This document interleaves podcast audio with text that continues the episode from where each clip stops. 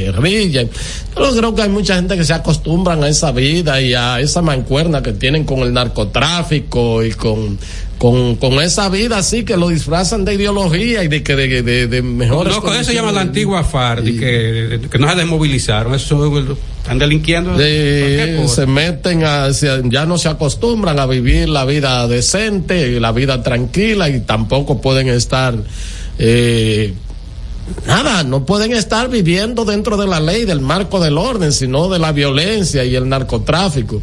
Y aunque sea por esos montes, esos tipos tienen una vida de príncipe, esos, esos eh, eh, qué sé yo, como autodesignados comandantes, tienen, tienen vida y muchísimas mujeres y todo, y carne y fiesta y no, beben rojo. que gente dedicada todo. a la actividad delincuencial. Sí, sí. Entonces, este, a uno le da, uno creía que ya con Petro eso iba, ¿verdad? No hay que hay diálogos, por ejemplo. Que, porque él viene de ahí, Petro viene de ahí. No, pero sobre todo que llegó con la consigna de la paz, como Santo, que llegó con la consigna de la paz y logró, porque Santo logró avanzar claro, la pues FARC. sí. Y, y Petro llegó pues, a la cuestión de que la, una potencia de vida, Colombia, etcétera, etcétera. Y entonces hay diálogo con la, con la cuestión esa de, la, de, de, de, de unos restos de la FARC. Iván eh, Mordisco.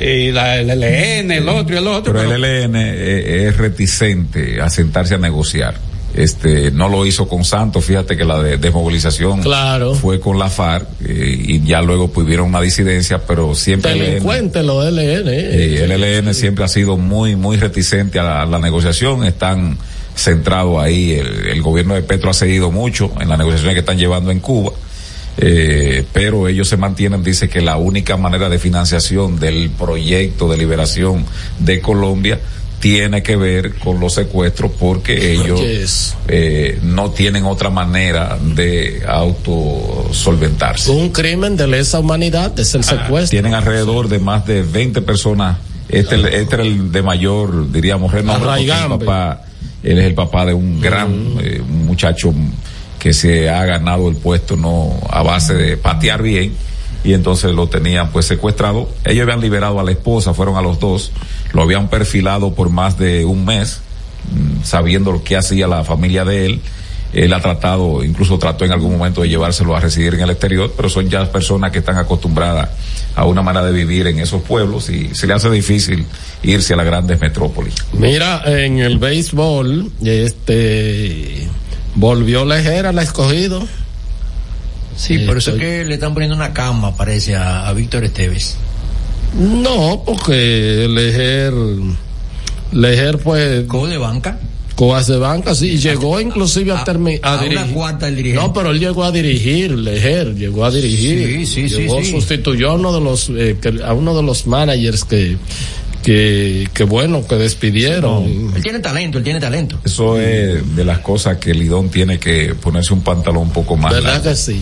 Incluso en los contratos con estos managers y entrenadores, más que peloteros, entrenadores, este tiene que haber una cláusula de que no pueden irse no a, un, a, un, equipo en la misma temporada. Una pregunta, ¿y se le paga su temporada completa? Claro. Ok. Claro. Sí, porque, bajo firma, porque lo, bajo lo, firma. lógico es como hacen en los Estados Unidos con respecto a, a un contrato, pues te lo dan a ti. Si te despiden, te dan tu dinero, pues te dicen, tú no puedes, en lo que va este interín, irte a otra estación de sí, radio. Porque, por ejemplo, eh, ¿cómo se llama? Lejer.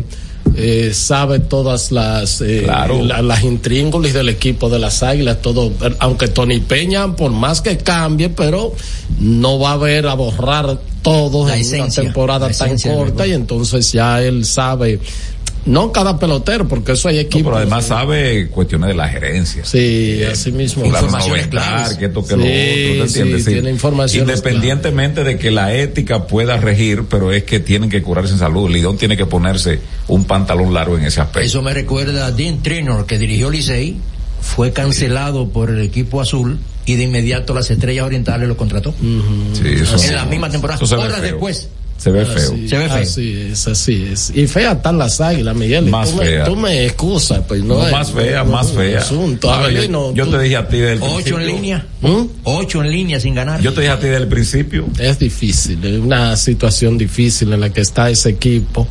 Y cuando un equipo como las águilas o como Licey, le cogido en menor grado, ya como que tan temprano eh, están en esa condición. O sea, le hace falta al béisbol dominicano, así como los Yankees siempre es bueno y Boston que estén Peleando. en competencia, ¿verdad?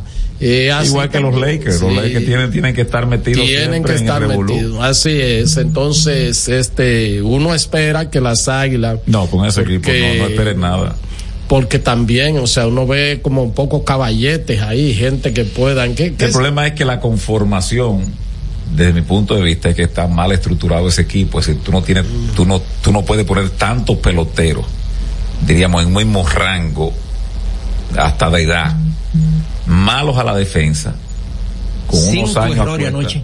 Y entonces tú no puedes conformar un equipo bajo eso. Entonces, por ejemplo, el escogido tiene novatos de este año, del año anterior, que le dan oportunidades. Ahí está eh, Sandro, el cantante. Sandro, el de América, sí. está el otro, eh, el tercera base. Hay un Cioresto ahí. Que un joven, un muchachito. Caminero. Sí, Caminero, Marco, Marco Caminero. también. No, no, no, no, no, no, Marco no. Marco Caminero. El este, también, es decir, gente joven está ahí eh, Héctor Rodríguez Pimentel en el center. Sí, sí. Ha hecho unos cuantos errores ahí. Pero no fly, no fly, sí, él batea. No fly. Pero las águilas no tienen. Le dan unos malvados. ¿Dónde están los novatos de las águilas? No están. Sí. Ahí están los mismos Jonathan Villar de hace 15 años está eh, eh, está Marte que vino al escogido. Así que ya y, en el bullpen un imberbe llamado Yuneski Maya está Pedro Estro están eh, una serie de individuos ahí. entonces la conformación y, yo creo que Ángelo Valle ha apostado a algo que tal vez le entiende que le da resultado. Y son peloteros que no tienen restricción que lo vaya a llamar de, de, de equipos de grandes ligas. A mí me parece que eso no tiene mucha razón de ser. Contrate jugadores por, por un mes y medio, ¿verdad? Que estén rankeados, que vengan y le hagan un trabajo. Pero usted hay que buscar a, eh, de que a, a, a Sean Mané, que sé yo quién, eh, eh, Richardson Peña, que ya está explotado. no, no, no, no, no, no, no, busque ese brazo poderoso. Si hay algo que aquí en esta liga no batean, es los que tiran 80, eh, 98 y 99. saludo para Rolling Fermín, pero razón de sobra. Pero te voy a decir una cosa, también creo que la temporada muerta, me parece que en la temporada muerta también el equipo no, no peló por la billetera.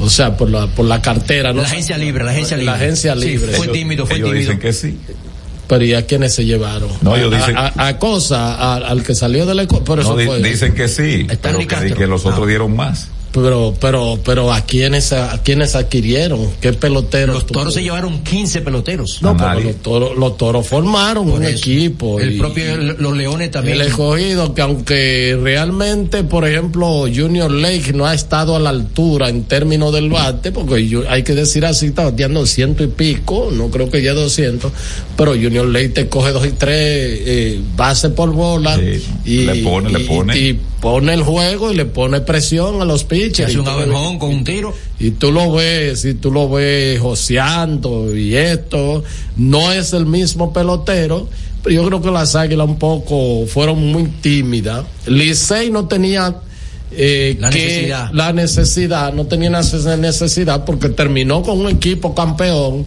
y no había mucha variación. Los fanáticos no ir al juego yo recuerdo que hace como unos 5 o 6 años atrás empezaron, las águilas a perder. Tú ibas al estadio Cibao y tú no contabas 700 personas. Seis policías.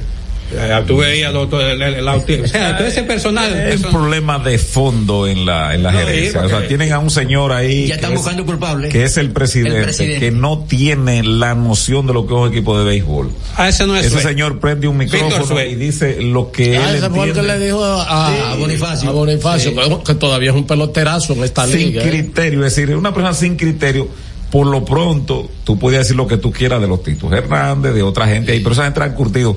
Este señor viene de la actividad privada muy privada y lo han puesto de presidente. No, que fue presidente de, él fue era presidente del Consejo de Regidores del Ayuntamiento de Santiago por muchos años y lo conocía en ese tiempo, el año 80 Que viene de una actividad privada que muy alejada del béisbol.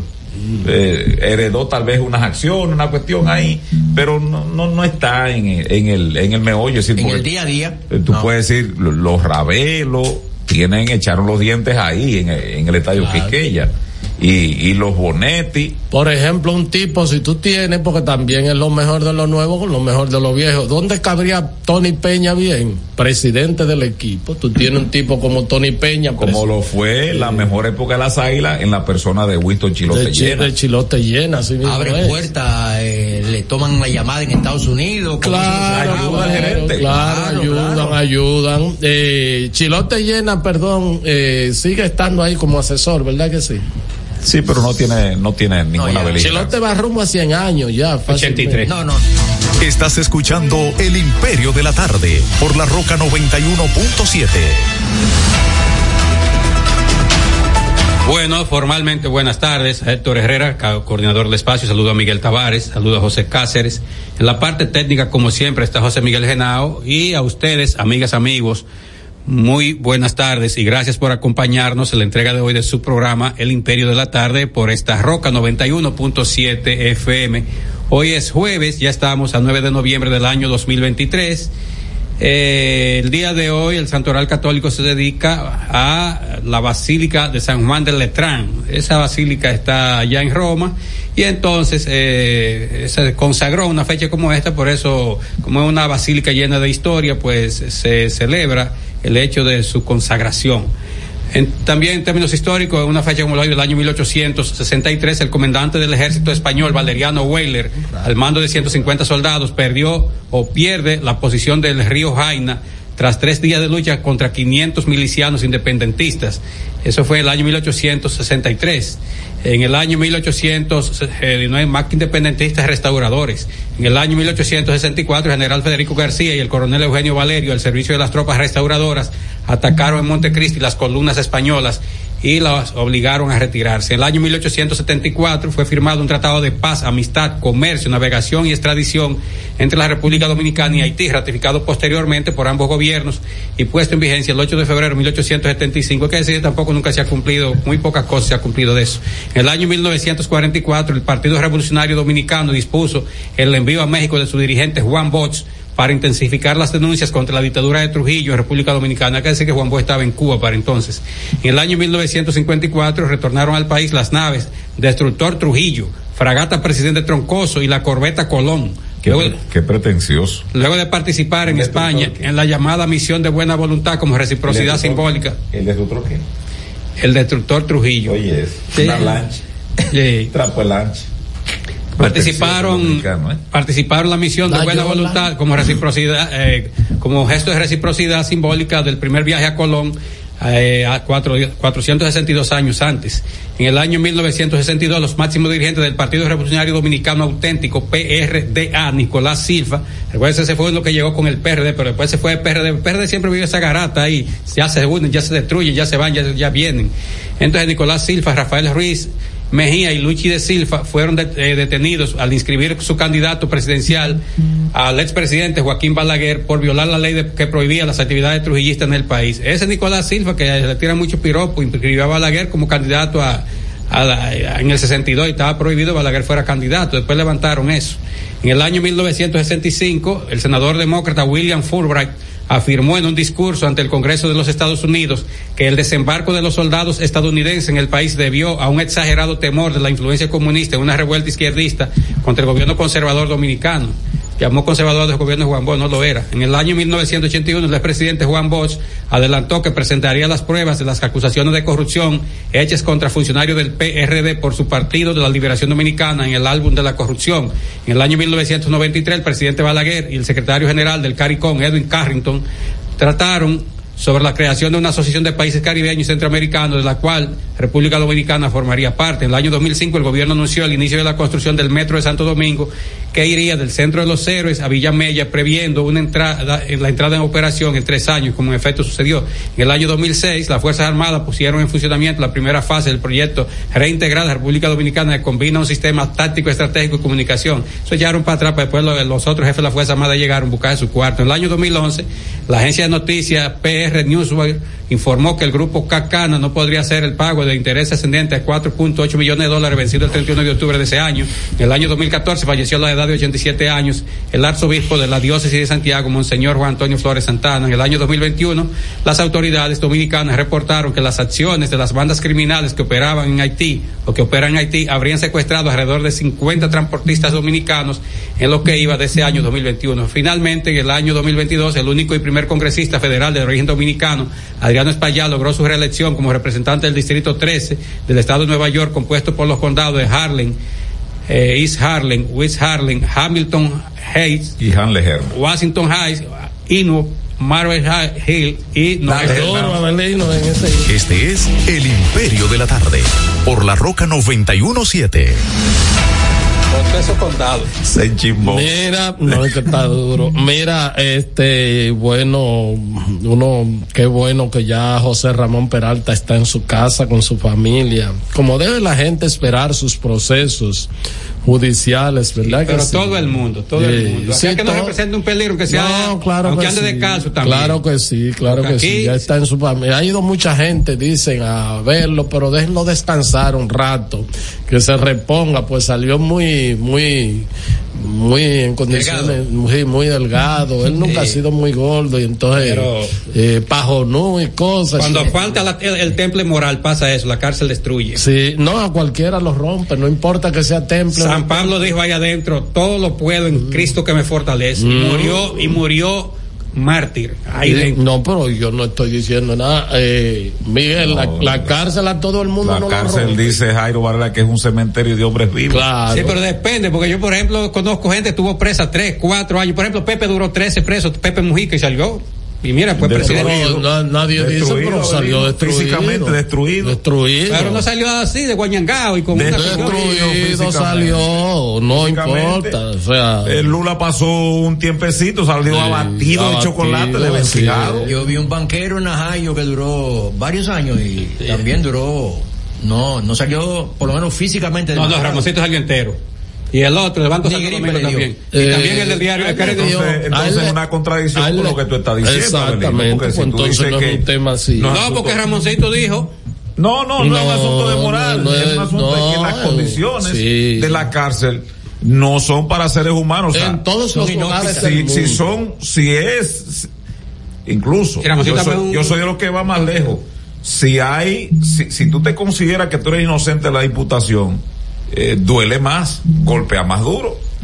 Porque si tú estás consciente, tal vez entonces Ramoncito ¿verdad? estuvo consciente de que él se desbordó en Van Inter y dijo, yo aguanto esto. No, porque sabía que no había. Bueno, ya, pero, pero se había llevado, se había llevado, llevó la tierra de Chip. Importante ya que él esté con su familia y que prepare su defensa y el Ministerio Público su pliego acusatorio para cuando vayan ya a la audiencia preliminar. Yo creo que también deben variarle esa medida de coerción a Gonzalo Castillo. Gonzalo tiene que estar eh, atendiendo a sus negocios, tiene un arresto domiciliario y por ende no puede estar al frente no solamente de sus negocios, sino si él quiere reincorporarse a sus actividades políticas.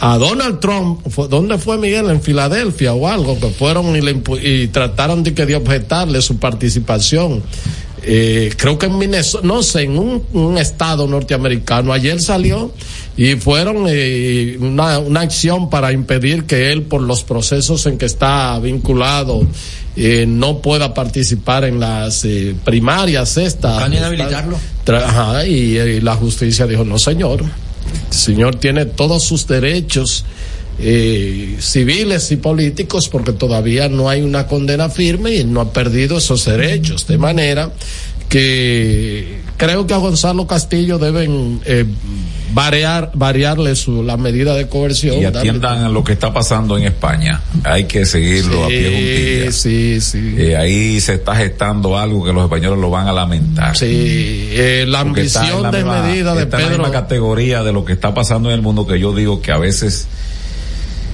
el ser humano está también. España, que salió de una dictadura de Franco y que ha sido baluarte en gran medida y reflejo incluso para América Latina, pues ahora se la está jugando, yo diría no todas, pero se está jugando una buena parte. En el día de hoy hubo un atentado contra un expresidente del Partido Popular, dicen que viene de Irán, del gobierno de Irán, es lo que están diciendo, porque no fue un atentado para robarle. Pero ahí se está gestando una situación difícil con eh, la negociación que está llevando pues eh, el, presidente Pedro, Sánchez, con Puigdemont y entonces eh, podría ya pactaron, va a haber una amnistía para todo lo que hizo Puigdemont y él le sigue de bravucón y dice que no ha renegado su intención de que Cataluña, ¿verdad?, sea un Estado independiente. Pero la ambición desmedida de Pedro Sánchez de mantenerse en el poder a costa de lo que sea, no importa lo que sea, porque cuando usted se imagina negociar un indulto dentro de un eh, bueno, esas cosas. Eh, que desde el punto de vista constitucional, lo que hizo el señor Puigdemont fue una sedición claro, la Constitución. Claro, no, no, y un atentado a la integridad territorial de, de, España. Y él, por los votos que le faltan y por no irse otra vez a Fíjate que en el día de ayer, un ícono de España, de su democracia, pero sobre todo del PSOE, Felipe González dijo que lo honorable era ir otra vez a un proceso de votación y no firmar ese acuerdo. Pedro Sánchez, como quiera, lo firmó. Este, cualquier cosa, cualquier eh, situación, probablemente él tenga que adelantar las convocatorias a elecciones para formar gobierno y salga muy mal parado de ahí. Eh, muy mal Felipe González dijo, Pedro Sánchez está a tiempo de decirle a Puigdemont, abro comillas, hasta aquí hemos llegado. Sí, así es, pero bueno, él eh, pactó para continuar, para seguir al frente del gobierno. El Imperio de la Tarde, por la Roca 91.7.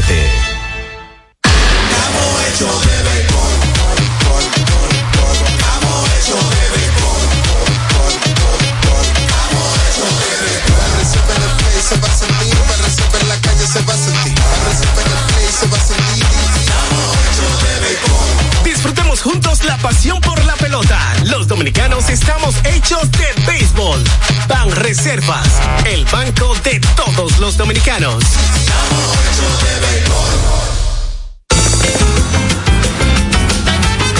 Juanchi, dime a ver. Oh, tranquilo, aquí en lo mío, organizando la bodega. Mira todo lo que me llegó. Epa, pero bien ahí. ¿Y tú qué? Cuéntame de ti. Aquí contenta. Acabo de ir con mi cédula a empadronarme. ¿Empadro qué? ¿Y qué es eso? Mira, hombre, eso es que te inscriben para votar por tus candidatos de RD, pero desde el exterior, como si tú fueras a votar allá, pero viviendo aquí. Porque, ajá, uno vive aquí, pero el corazón lo tiene allá. ¡Sabroso! Pues llévame contigo que yo no me voy a quedar fuera. Vamos. Julia, busca tu cédula que vamos allí a empadronarnos. Empadrónate por la patria que llevas dentro. Junta Central Electoral. Garantía de identidad y democracia. Todas las noches, cada invitado ofrece primicias que son de entero crédito. Con Héctor Herrera Cabral. Sintoniza de lunes a viernes de 8 a 9 de la noche por RNN Canal 27. De entero crédito. Con Héctor Herrera Cabral.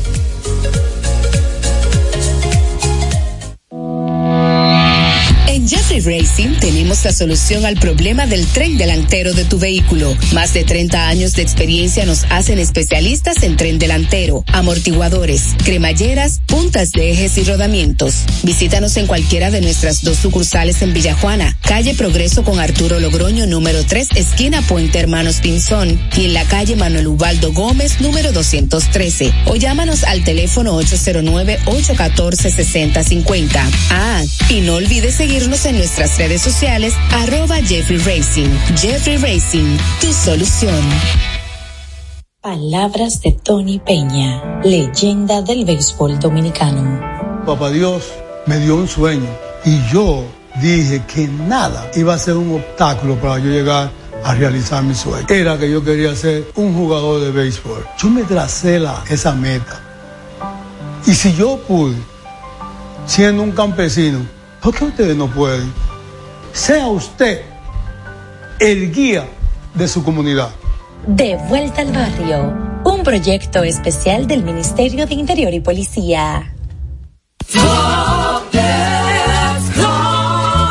Señor constructor, en el FOPECOMS seguimos avanzando y ahora estamos más cerca de ti en nuestra sede principal de la avenida 27 de febrero 272 esquina Rosa Duarte para servirte mejor y garantizar la protección de los trabajadores de la construcción. Recuerda que cumpliendo con la ley 686 garantizarás el futuro de tu servidor y el crecimiento de la nación. Fondo de pensiones de los trabajadores trabajadores de la construcción más que pensión. Cada historia tiene un principio, pero el de AES Dominicana se sigue escribiendo. Hoy celebran 25 años generando buenas energías en el país, creando soluciones inteligentes y sostenibles para proteger la naturaleza e impulsar la economía naranja a través del talento joven dominicano. Y aunque se sienten orgullosos del presente, les emociona el futuro que juntos vamos a generar. Continuemos escribiendo esta historia. AES Dominicana, acelerando el futuro de la energía juntos. Este es El Imperio de la Tarde, por la Roca 917. En El Imperio de la Tarde, la cita con el periodista Nelson Encarnación. Hoy quise saber cuál es la opinión de mi amigo El Mudo acerca de la alianza Rescate RD y me sorprendió con su explicación muy dota.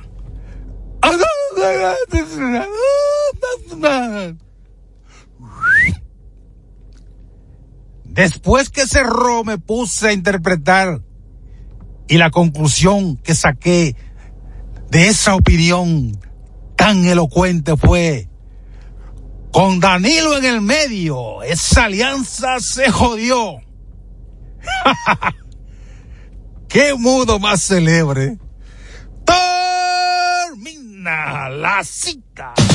Este es El Imperio de la Tarde, por la Roca 917.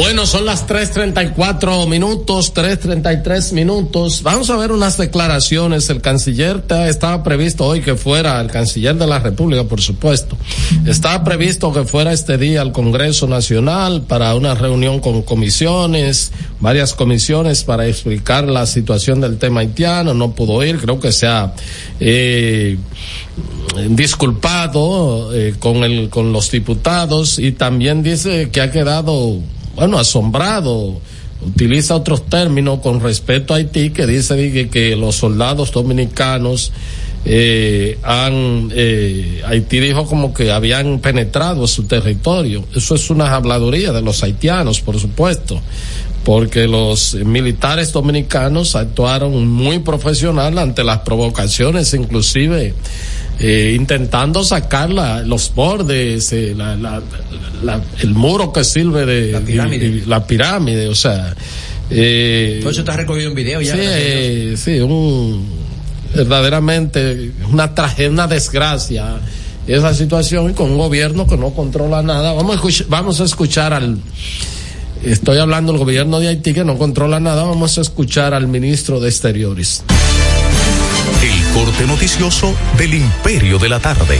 El comunicado que voy a leer sobre la posición dominicana en relación a unos hechos que vienen ocurriendo en la frontera dominicana, en el lado de Dajabón, cercano al muro dominicano y al territorio dominicano, por unos elementos haitianos que han salido en los últimos días, antes de leer el comunicado de respuesta a un comunicado de la Cancillería haitiana que salió anoche, quiero primero hacer referencia a los hechos que sirvan de mayor claridad al comunicado que voy a leer. En primer lugar, como ustedes saben, el pasado martes 7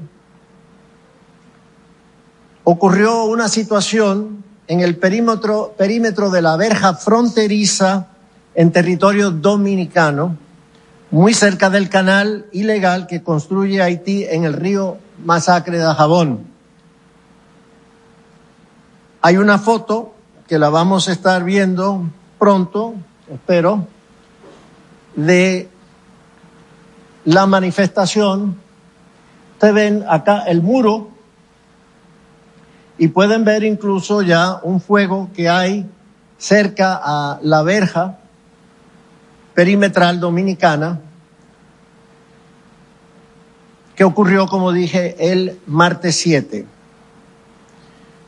Un grupo de haitianos realizaron una manifestación con quema de neumáticos e intentaron cavar una zanja para impedir que el ejército de República Dominicana patrullara en la zona.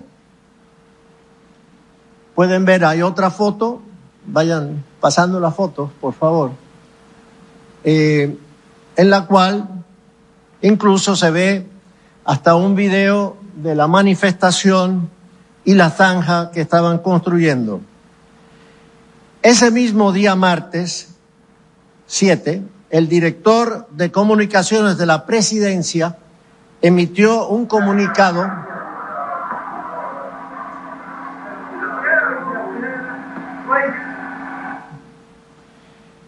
emitió un comunicado en el que calificó, calificó como una provocación esa manifestación.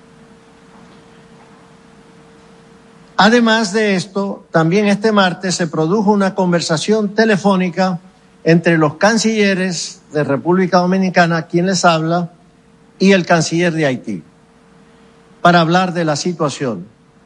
El ministro Geneus me dijo que se comunicaría con el primer ministro Henry para que enviaran una fuerza y desplegaran, despejaran al grupo de manifestantes, que aquí se pueden ver justo en territorio dominicano, al lado de la verja perimetral. También conversé directamente con el primer ministro Henry. Posteriormente enviaron esa fuerza a la zona y retiraron a los manifestantes. Posterior a esto, el día de ayer, 8 de noviembre, unos haitianos intentaron remover la pirámide número 13. Hay un video del hecho. Nuevamente me comuniqué con el canciller haitiano, quien me dijo que eso era inaceptable, fueron sus palabras. Le adelanté que le enviaría una nota diplomática recordando que los límites fronterizos son inamovibles, inapelables y de acuerdo a lo establecido en el Tratado de 1929, el Protocolo de 1935 y la revisión de 1936. Le expresé al ministro Geneus que esperaba que ellos hicieran una manifestación sobre que reconociendo dichos límites de manera similar.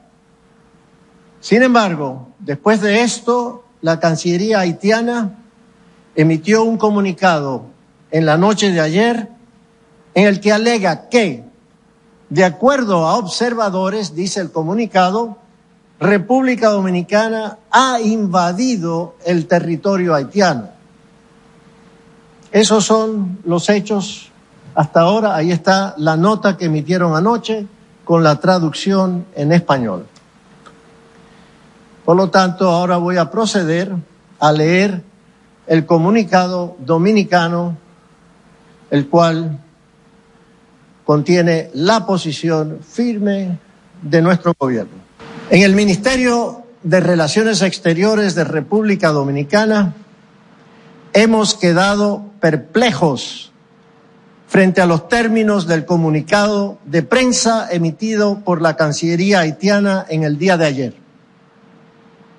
En este se informa a la opinión pública que los incidentes acaecidos el día 7 se originaron por acciones provocadoras realizadas por el ejército de República Dominicana, las que incluyen supuestas violaciones del espacio haitiano, tanto aéreo como terrestre. Según el comunicado, observadores, dicen, indicaron que los militares dominicanos habían violado el territorio haitiano aparentemente como respuesta a lo que se considera como una incursión haitiana en suelo dominicano, algo que rechazamos rotundamente, de que ningún soldado o algún helicóptero o ningún otro tipo de efecto aéreo haya cruzado al territorio haitiano. Está confirmado que los eventos en cuestión fueron iniciados por ciudadanos haitianos que irrumpieron en territorio dominicano excavando una zanja en territorio dominicano con el propósito de impedir las labores de las patrullas fronterizas. Mientras llevaban a cabo esa acción, arriaron y se apropiaron de una bandera dominicana que demarcaba nuestro suelo patrio. También vandalizaron la pirámide número 13. Todo eso ocurrió con el apoyo de personas portando armas de fuego, de incierta filiación institucional, ya que aún no sabemos si pertenecen a algún cuerpo oficial haitiano. La gravedad de estos hechos está muy bien documentada no por supuestos observadores mencionados en el comunicado haitiano, sino por grabaciones videográficas que se difundieron ampliamente el mismo día. En ellas se muestra a los militares dominicanos intentando convencer pacíficamente a los violadores de su error al considerar la nueva valla perimetral inteligente que se construye en la zona como el límite fronterizo. Frente a esos hechos, en una conversación telefónica entre los cancilleres, quien le habla Roberto Álvarez y el haitiano Jean-Victor Geneus, este dijo que esa acción, me dijo que esa acción era inaceptable y se comprometió a enviar inmediatamente a uno de esos cuerpos policiales para detener la usurpación territorial que estaba ocurriendo. En efecto, esa fuerza llegó al lugar al caer la tarde y la turba se fue deshaciendo, volviendo la cama en calma. Bueno, eh, ahí escucharon unas declaraciones del ministro de Relaciones Exteriores, Roberto Álvarez, poco eh, flojo nosotros, en la lectura, ¿no? ¿eh? Poco flojo en la lectura. Es que no, no, no se sabía el documento. Y en el contenido también. parece que tenía, tiene que hacer un poco más el canciller, más de un, empoderarse, ¿no? De las comunicaciones. Es verdad que es una situación muy difícil. Eh, y hay que utilizar un diálogo muy, muy escrito así para para un poco, porque estamos viviendo sin quizás la peor de las relaciones con lo que queda de autoridades haitianas por muchos años. Y eh, bueno. Ellos hablan por teléfono y se hace otra cosa en, el territorio. Haití siempre ha sido así. Claro. No es, no es la primera vez. Haití, Haití, Son consistentes. Haití acuerda una cosa públicamente y, y, después hace otra y denuncia otra. O sea, ellos con respeto a República Dominicana han mantenido ese, ese, son consistentes. esa eh, pues eh, chantaje diría yo de, en las relaciones diplomáticas. Y todo el mundo vio exactamente ayer y antes de ayer sobre todo el video que circula hoy que querían pues eh, volar el, el, la pirámide, la querían sacar. Y antes de ayer, evidentemente, estaban quemando gomas en lo que fue un territorio dominicano. Yo no sé lo que es, eso es. lo que es un territorio dominicano. Yo no sé si nosotros llamamos la atención desde el primer momento que se comenzó a, construir. Yo por desconocimiento, tengo que admitirlo, ¿verdad, Belino? Yo pregunté a ustedes, apelando a su legado, dije en su momento, ¿cómo es? ¿Cuál es el territorio dominicano? ¿Cuál es? Eh, mira que es rústico, eh, tablazo Libia, RD, no hay duda que esa es nuestra pirámide. Son unos salvajes esos tipos, sin ningún tipo de, de, control ni nada. Pico en mano, pico en mano. Eh, y sustituyese uno de Un relevo. Un relevo. Sí, sí, sí.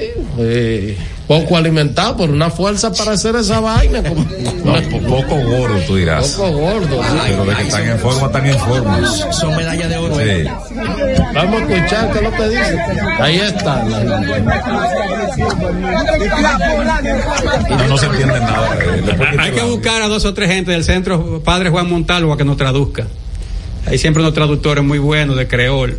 No, porque además es un tumulto. Pero lo peligroso de eso es que yo creo, yo creo que cuando se hizo el muro, este, independientemente, cuando yo pregunté y ustedes me dijeron, bueno, lo que pasa es que hay una zona de amortiguamiento. No, esa eh, fue la explicación que daban. No, la, explicación técnica es que hay que hacer de aquel lado una yo franja. Yo no estuve de acuerdo con eso. Yo, aquí lo manifesté. No, yo no estoy diciendo que usted estuvo de acuerdo, señor Herrera. Permítame diferir de lo que usted está diciendo. Yo no digo que usted estuvo de acuerdo. Yo pregunté. porque yo, yo. conozco bastante. No, no, porque yo desconocí hasta ese momento. Le dije a ustedes cuál es el territorio dominicano cuando vi la foto porque los periodistas estaban de un lado haciendo la foto, digo, pero el presidente está del lado haitiano, entonces me aclararon que todo eso era territorio dominicano. Según las explicaciones que dieron de que una zona de cuando, cuando Maguela dividió sus tierras allá en Bejuco Blanco y, la, y le puso los lo Sí, limitó con lo de Alipio Pérez mm. ¿eh? y con lo de Surún en el otro lado bueno, pues de ahí para allá era de Alipio Pérez y allá para acá era de Maguela. Quedó bien cuadradito. Quedó cuadradito. Entonces yo, mentalizado Herrera, creí que era así. Pero ustedes me aclararon. Ahora bien, en un país con algún nivel, diríamos, de comprensión para no, para no ofender a Belino, eso está bien. Pero el que, el que aquí se aplicara, en una zona tan convulsa como es la parte, la parte sobre todo norte, tan beligerante que siempre ha sido Juana Méndez, a mí me parece, y me pareció en ese momento, que creo que eso no se midió en consecuencia en un futuro cuando hubiese situaciones de eh, algún tipo de diferendo. Como ahora. Como ahora. Sí, sí. no, y además con unas gentes irracionales porque también eh, igual, o sea, para mí fue un error hacer la verga así, dejar esa zona de amortiguamiento, sobre todo teniendo la, eh, conociendo con quién estamos tratando. Pero ellos ven los pilotillos ahí, saben que hay un tratado y saben que por ahí fue que se trazó la franja fronteriza. Entonces, como este grupo de salvajes, sin, con una reacción primaria, sin estar guiado por nadie, ni, ni, ni, ni, alguien que le vaya a llamar la atención, porque ayer dije que había habían unos que iban a mandar de que unas fuerzas hasta, pero, pero eh, a, esos que andaban por ahí que le, que, parecía más un, un, un brasier en malas condiciones que un, que un, ¿cómo se llama? Un, eh, un, chaleco. Un chaleco antibala. Este, ¿Qué parecía? Un brasier en malas condiciones. un sostén. Sí, entonces, eh, Mira, mira cómo, cómo están fajados ahí. Pero entonces, ahí dice RD, República Dominicana. Sí, la pirámide. La pirámide. La pirámide, pero es que había una bandera y la cogieron y la, la, la volaron de ahí. ¿Y dónde estaban los guardias dominicanos en ese momento? Mira, para evitar incidentes, lo que pasa, lo que pasa es que ellos están buscando eh, provocación. una gota de sangre que se derrame y hay que elogiar el, el, el manejo de, la, de los militares dominicanos muy profesionales y tratando de disuadirlo a esos tipos, pero la verdad es que hay hay una situación bastante, bastante crispada y bastante incontrolable y yo lo que espero es que las autoridades traten de manejar esto. La verdad que uno no sabe si a manera tampoco de diplomática cómo funciona, porque eh, se dice el canciller que habló dos veces con Eugenio Miese, el canciller haitiano. No, no, no, así que se llama. Bueno, se llama Eugenio. Genius. ¿Qué Eugenio? Eugenio. Eugenio, qué sé yo. Eugenio. Genius. ¿Qué Eugenio? Sí, Eugenio, sí. Entonces, las dos veces que habló con él, eh, ¿Acordó algo? Le dijo que sí, le dijo que era inaceptable. Y después meten un comunicado diciendo que las tropas dominicanas habían entrado. Cosa que es mentira. Claro. Cosa que es mentira, que las tropas dominicanas habían que penetrado el territorio haitiano. Digo, o sea, ¿a cuenta de qué va a entrar la tropa dominicana a territorio haitiano? ¿A buscar qué? ¿Qué va a buscar? Porque ahí lo único que hay es problemas.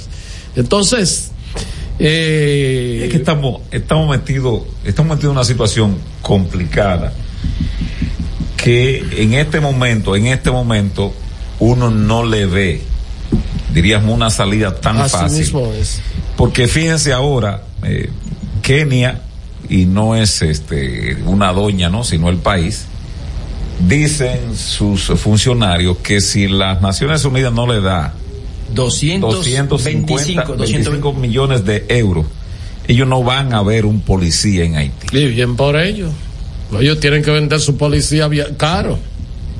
Yo no sé si tienen que venderlo caro. Lo que pasa es que se cifró tantas esperanzas, incluso nuestro gobierno dijo que eso era un logro y aplaudió En lo diplomático. en todo lo que tiene que ver, dijo que eso era un logro de nuestra diplomacia. Perdón, que- Miguel, pero falta poco porque Estados Unidos dijo que una primera puja ya había ah, eh, puesto 100 millones No, de pero el dólares. Congreso keniano aún no lo ha aprobado todavía. No, no, yo Eh, digo digo- Estados Unidos ya dijo que había dispuesto 100 millones de dólares. O sea, faltan no, poco. dispuesto. Lo que ellos están es pidiendo es que le entreguen. Una cosa es disponer y otra cosa es entregar. 225 millones de Pero euros. ellos todavía tienen una situación rara porque ya hay un proceso judicial Parece ser y que el esa es la, esa es la Congreso. traba judicial que hay. Los 225 millones de Y euros. de que el Congreso tiene que aprobarlo. Porque en esos países, eh, hasta que eso no se cuantifica, es decir, están ahí, se aprueba todo, Herrera. Y el líder pasa opositor aquí parado en ¿Tú crees que Ruto es? Sí, no, no, con, con Ruto no, ¿Eh? porque Ruto sale de que un hombre. ¿Firme? Eh, firme. Sí, pero la, En- en la esos países- Con 225 En ese millones. Eso es para armarlo. En esos países de África hay mucha corrupción. Dice, inclusive, yo escuché, lo, lo que voy a decir lo dijo Edwin Patterson, que conoce su realidad porque él es haitiano, que según las informaciones que manejan en Haití, uno de los policías más corruptos y sanguinarios que hay en esa parte de África son los kenianos, dijo Edwin Bueno, Patterson. ellos tienen mucho cuestionamiento en materia de y derechos dicen que humanos. porque violan no sé que niña y o sea que somos medio salvajones si, si tienen mucho eh, amnistía, Sí. los grupos de derechos humanos lo tienen, lo tienen en la Eh, mira. desde, desde violación de derechos humanos siguiendo otras violaciones eh, por Sí, ahí No, no, no, claro, todo. Y miles son muy pocos para llevarlo para Haití. Yo creo que mil no da para nada. Es un gesto, yo mil- pienso que es un gesto. Es un gesto, yo creo simbólico. que sí. No simbólico no, pero es un gesto de inicio, de a ver si inicio, otras sí, naciones. que ya muchos han dicho también que van que van a Lo que pasa es que siempre en cuestiones así, en aventura, porque son aventuras, tiene que haber un osado y parece que Kenia es el país que Estados Unidos en gran medida ha buscado para que le comience el proyecto que ellos puedan tener en materia de seguridad. No, y, tambi- y también para cuidarse con el tema este, los norteamericanos, además de si hay un muerto, un posible muerto de sus soldados, de sus policías, o también algún tipo de violación a derechos humanos. Por eso kenianos van es a masacrar, si tienen, eh, si tienen la, si- si- no, no, esos tipos así que actúan. Porque allá ellos están eh, puestos a pelear con canguros, con vaina, con toda esa cuestión. Y No. eh, eh, será con cocodrilo con cocodrilo. Con los kenianos no, Herrera y las kenianas menos. Pero yo te busca, busca por ahí para que tú veas cómo están los, los grupos de derechos humanos, que de África es el ejército y la policía que más eh, crítica tiene en materia de, de derechos, de violación de derechos humanos.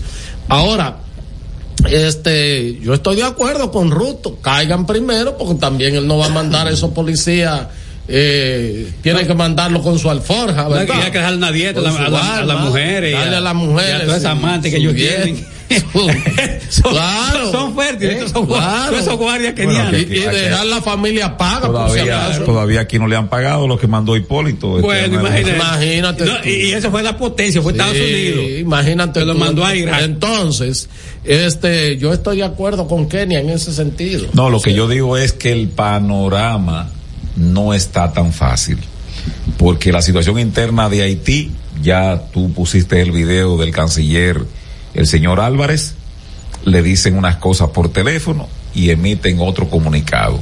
Le prometen unas acciones de supuestamente apaciguar y lo que hay es otra acción en mayor nivel. Y creo que en gran medida todavía, todavía el gobierno dominicano mm, en principio, en principio entendió de que esta escaramuza iba a ser de muy pocos días, de que sería la vuelta al lago en un fin de semana largo y que iban a terminar muy temprano esta, diríamos, esta situación. Sin embargo, no solamente está el asunto que tiene que ver ya con los con los temas económicos del día a día de esas comunidades y de productores, sino que ya tiene otros ribetes. Y creo que habrá que reforzar, porque la atención en Haití, de este lado bajó, claro, la población dominicana nunca ha estado en esa No, tónica. para nada, para nada. No, no, no, no ha estado en esa tónica. El dominicano en una parte se va a Fula y el río se lo lleva y otra está en el día a día envuelto. Eh, no, porque la dominicanía no abriga sentimiento de odio, ni mucho menos ni malquerencia.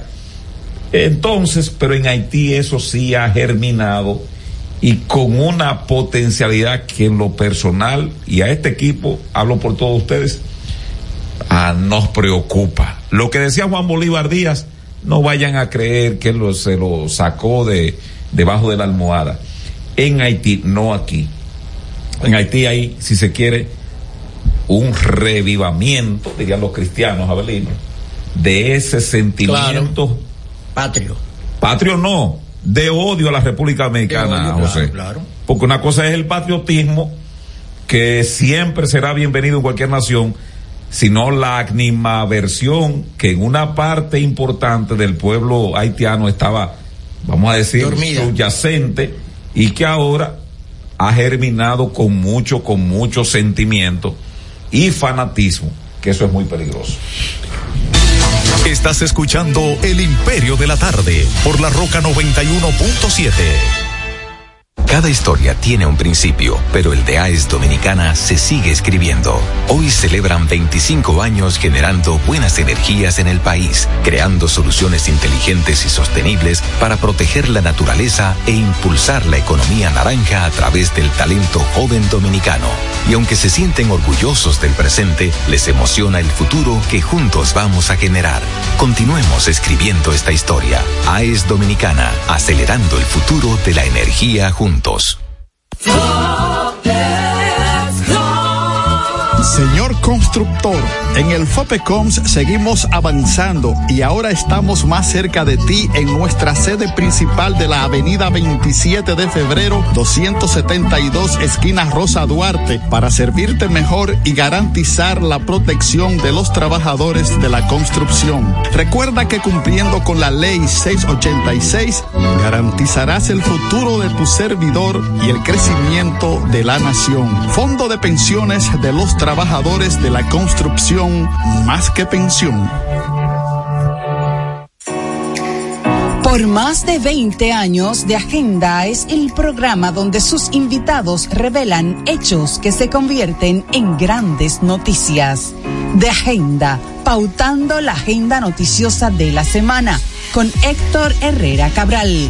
Domingos a las 9 de la mañana por Telesistema, Canal 11. De Agenda.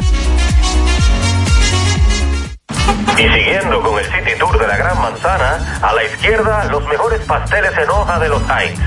A nuestra derecha venden un sancochito calientico como la isla Very Good. Y al frente, el banco que llegó a los países para estar más cerca de los suyos.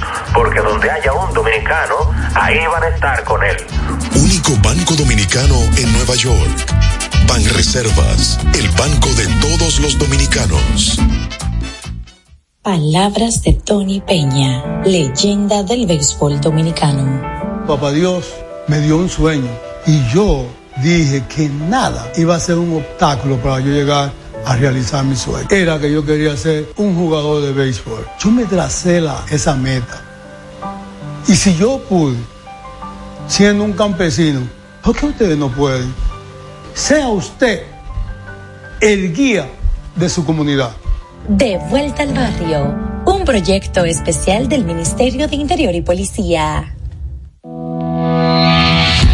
Racing tenemos la solución al problema del tren delantero de tu vehículo. Más de 30 años de experiencia nos hacen especialistas en tren delantero, amortiguadores, cremalleras, puntas de ejes y rodamientos. Visítanos en cualquiera de nuestras dos sucursales en Villajuana, calle Progreso con Arturo Logroño número 3, esquina Puente Hermanos Pinzón, y en la calle Manuel Ubaldo Gómez número 213. O llámanos al teléfono 809-814-6050. Ah, y no olvides seguir en nuestras redes sociales arroba Jeffrey Racing. Jeffrey Racing, tu solución. Juanchi, dime a ver. Oh, tranquilo, aquí en lo mío, organizando la bodega. Mira todo lo que me llegó. Epa, pero bien ahí. ¿Y tú qué? Cuéntame de ti. Aquí contenta. Acabo de ir con mi cédula a empadronarme. ¿Empadro qué? ¿Y qué es eso? Mira, hombre, eso es que te inscriben para votar por tus candidatos de RD, pero desde el exterior, como si tú fueras a votar allá, pero viviendo aquí. Porque, ajá, uno vive aquí, pero el corazón lo tiene allá. ¡Sabroso! Pues llévame contigo que yo no me voy a quedar fuera. Vamos. Julia, busca tu cédula que vamos allí a empadronarnos. Empadrónate por la patria que llevas dentro. Junta Central Electoral. Garantía de identidad y democracia. Estás escuchando El Imperio de la Tarde por la Roca 91.7.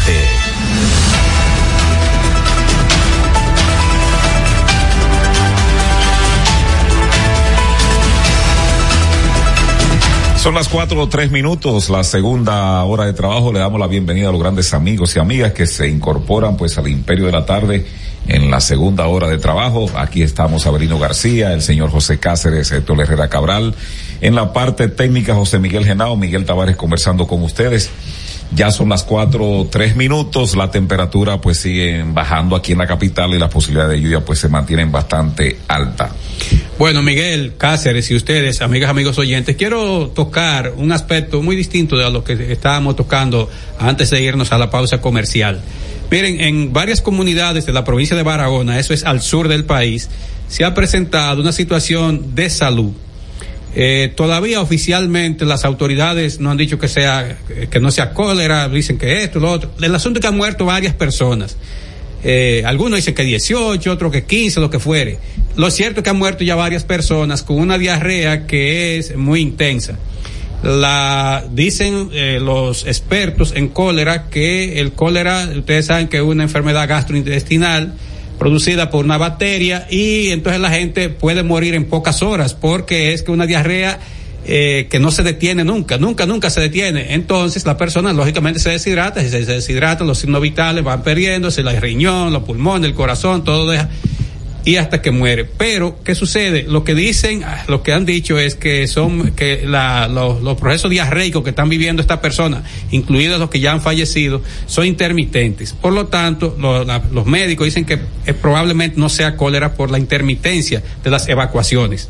Ahora, lo que sí hay que prestar atención, ¿dónde dicen los eh, gente de Barahona, de Barahona, que en tiempo atrás se produjo un derrumbe y el derrumbe afectó las tuberías de un acueducto que hay ahí. Y entonces están abasteciendo de un agua que no es procesada como debe de ser. O sea que me, eso lo aprendí en segundo de, de, primaria, me excusa si me equivoco, pero dice, el agua potable, el agua para que sea potable tiene que ser incolora, o sea, sin color, inodora, no puede tener olor, e insípida, no puede tener sabor. El agua no puede saber a nada, a no ser que usted le eche una sustancia que le dé sabor. Bueno, entonces, con esos son los elementos imprescindibles para que el agua sea potable. ¿Qué sucede? ellos alegan que el agua que están consumiendo después de ese derrumbe no es potable. La que ellos recibían, se, el acueducto se abastecía del río San Rafael, pero esta se abastece de otro lado y dicen que la toman del río y ustedes saben que la gente defeca en los ríos, orina en los ríos y si el agua, si una gente defecó río arriba, toda la, la, la, la, la impureza, todos esos desechos van contaminados. Entonces el agua que usted consume, va a consumir está contaminada. Y se ha producido esto. La, las, el Ministerio de Salud Pública admite que sí, que ciertamente ha habido muchos casos y que están siendo trasladados a un hospital que está en Barahona, a otro que está en el municipio de Enriquillo y a otro en, en otros hospitales de la zona. Ahora, eh, y aquí Pero- termino. pero han dicho, han dicho que, que no es cólera, dicen que es ameba, pero en todo caso, cualquier que sea.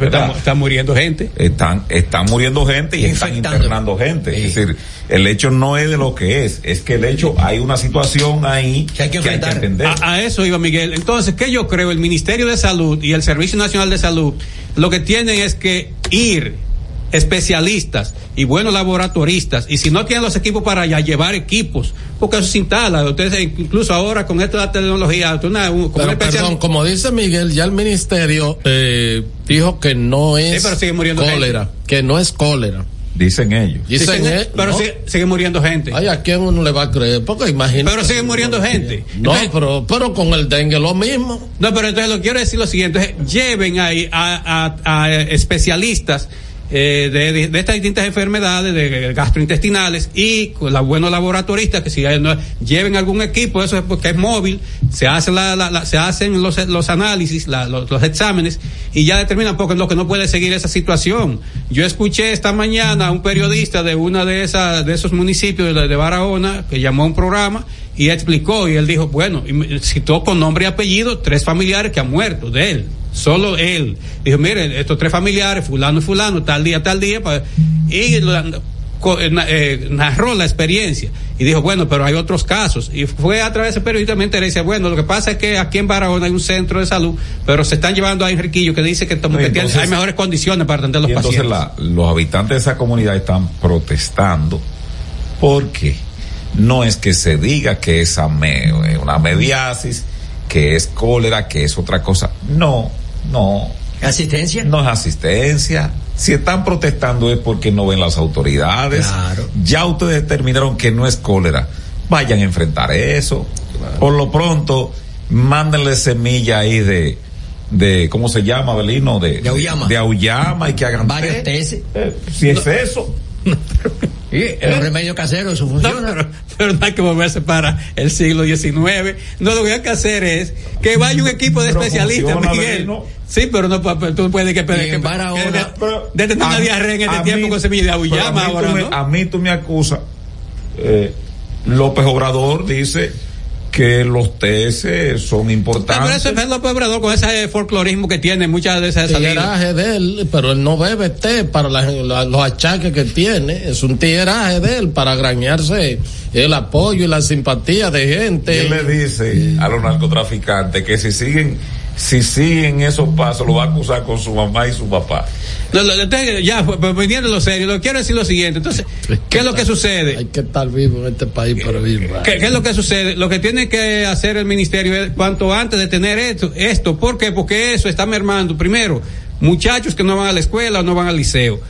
Padres y madres que no van al trabajo no pueden realizar sus actividades cotidianas porque están enfermos. Pero además, hasta que no se sepa exactamente No, y, lo lo, que y lo contagioso que entonces, es. ah, una meviasis, sí, yo- yo- eso es muy molesto. Yo he sufrido como ojalá- 10 meviasis en este y- mundo, y en esta vida. o- ojalá que se ponga, ojalá ¿Eh? que se ponga también. Ya me viaje, Más, pues yo cuando entré a la UAS aquí en el año 84, recuerdo que me, di- me dijo un médico, me dijo, amigo, ¿qué agua te toma? Y tal, dice, deja de tomar esa agua, que eso es lo que está haciendo. Yo tenía, yo estaba sufriendo cada dos meses, tenía que ir al gastroenterólogo y hubo que ingresarme varias veces. Miren, ojalá que se protejan no los muchachos que están en los Juegos Nacionales Escolares, que es en Barahona. Eh, vi una declaración del, Del director. del director diciendo que hasta el momento no ha habido ningún problema. Exacto, pero eh, una, eh, tres mil, cuatro mil personas que han llegado a Barahona Eh, de manera así eh, introspectiva, porque se sabía que es de una fecha y termina en otra.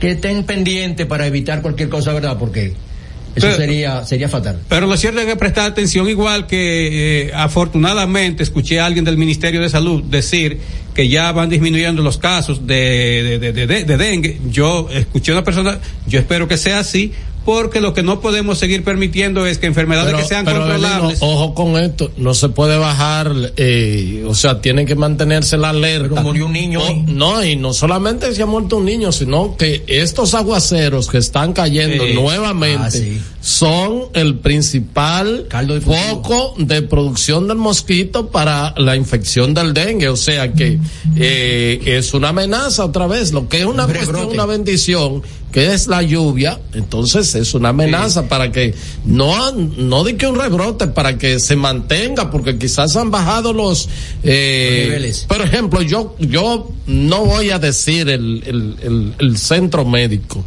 pero se ha expandido mucho eh, aquí en la ciudad capital ese centro médico. Y me dijo, y me dijo en el día de ayer que el 80% de los pacientes que tenía eran de dengue, ingresados. Eso es mucho, quiere El decir, 80%. de cada 10, Un solo 8. centro. Breaking news, esta sensibilidad del gobierno norteamericano a mí me asombra. La embajada en el país alertó a sus ciudadanos residentes en la región del Cibao a tomar las medidas necesarias para mantener su seguridad. Para este lunes 13 de noviembre en todo el Cibao se está convocando una jornada de huelga y movilización en demanda de múltiples reivindicaciones por la coalición de grupos populares y sociales del Cibao. Que ellos saben que uno no sabe. Yo ni, ni siquiera sabía que había esa. Increíble. eh, Hay una esa. Se convocaron. Pero que eso, mira que yo soy, yo sabía que había una convocatoria después de, de- pero no, no, no recordaba la fecha bien. O sea, los, los norteamericanos son muy previsores con sus ciudadanos. Eso está bien. Incluso yo siempre he admirado eso de Yo pero no ellos digo que no contribuyen, está bien. contribuyen a, Yo no digo a que no crear está bien. alarma. Esa sensibilidad, aquí ha habido procesos huelgarios desde siempre.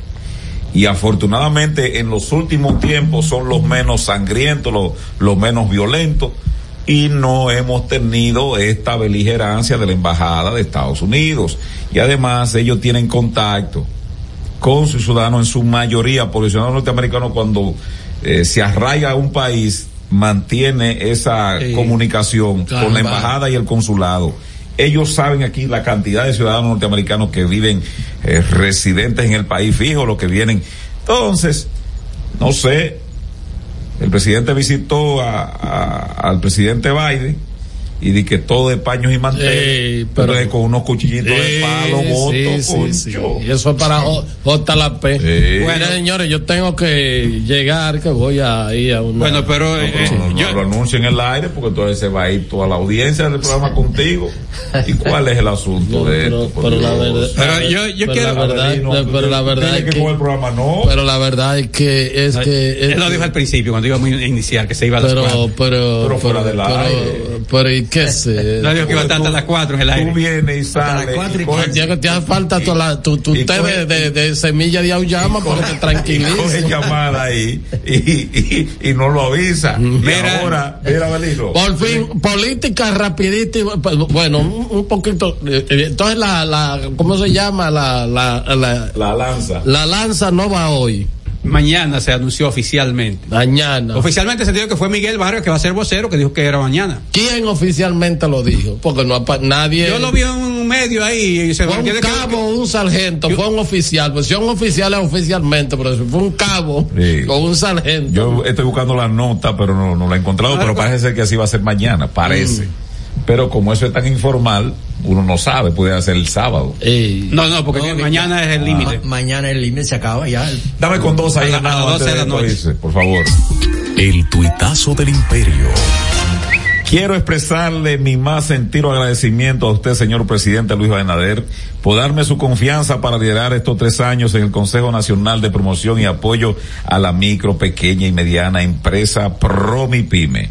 Eso lo dice el de Tustanado Porfirio Peralta, quien fue cancelado. El tuitazo del imperio. Hombre decente. Sí, sí, sí, sí, sí. Eso, no se acostumbra. Eh, este no, país. no se estila, un hombre Los decente. presidentes cuando quitan a alguien Sí, se, lo ganan pone, de se lo enemigo. ganan de enemigo. Miren, este, señores, y tal como dijo este programa en el día de ayer, eh, la persona que iba para director de policía, así fue. El, el AME lo mandaron para la Policía. Nacional. Por cierto, periodista, no digan DGC, que eso no, es, no se llama Dirección General, sino Dirección General de Tránsito y Transporte Terrestre, DGC. Debe estar inventando, que la DGI, ¿cómo que DGC. No, no, no es DGC, nosotros somos haitianos, somos dominicanos. La gente no perdona. ¿Qué me, es eso? me escribió un canalla ayer. Y, que, y ese Osoria, digo yo, ah, bueno, no, oficial de la policía. Ah, pero por eso es que el obispo, el arzobispo no, no dice esta boca es mía. El nuevo director de la DGC. Sobrino. Sobrino, sí, tiene un trasluz, como dicen los viejos. Sobrino. Sí. Ay, es sobrino del, del arzobispo. Sobrino. Eh, yo quiero pedirlo, entonces yo quiero pedirle al, al sobrino so, del arzobispo sobrino, Francisco Soria sobrino. lo siguiente. Miren, yo tengo una, un concepto y esto una vez Oficial me, bendecido. Eh, eh, Héctor me ripostó en el aire una vez porque yo lo dije. Yo no sé si es que los viernes esta gente sale torpe, lo, lo dije. En cualquier pueblo, en Santiago, en San Francisco, aquí, allá, más allá. Yo no sé por qué los viernes. Por ejemplo, yo le voy a dar una, una yo le voy a dar una intersección 20, eh, Máximo Gómez con Avenida México ahí al lado de la DNCD mm. ahí ponen una, un agente de la DGC que él dura siete minutos para un lado. Y usted ahí gastando gasolina y ese solazo y usted pone el aire como quiera. Ah no él se olvida que, de, que por la México va gente. Y se arma ese taponazo que llega allá cerca de, de, del Palacio de la Policía de, de la Leopoldo Navarro con, con México. Entonces yo quiero pedirle ahora que él se esté estrenando en esas funciones que les diga a los agentes que si van, si, si no van a dejar operar los semáforos, que van a hacer ellos, entonces, usted decirle, mira, minuto y medio para cada lado y punto, y no se hace tapones. Por ejemplo, ayer yo, yo estaba en la 27. Señores, para yo llegar a la 27 con Tiradentes, próximo más o menos a esta emisora, eso fue terrible, terrible, ¿eh? Porque yo salí de aquí, tuve que hacer una diligencia, entonces tomé la 27 otra vez en dirección este oeste, eh, oeste este, perdón, y para yo llegar de la hasta la hasta la tiradente, eso fue pero mucho rato, entonces no puede ser.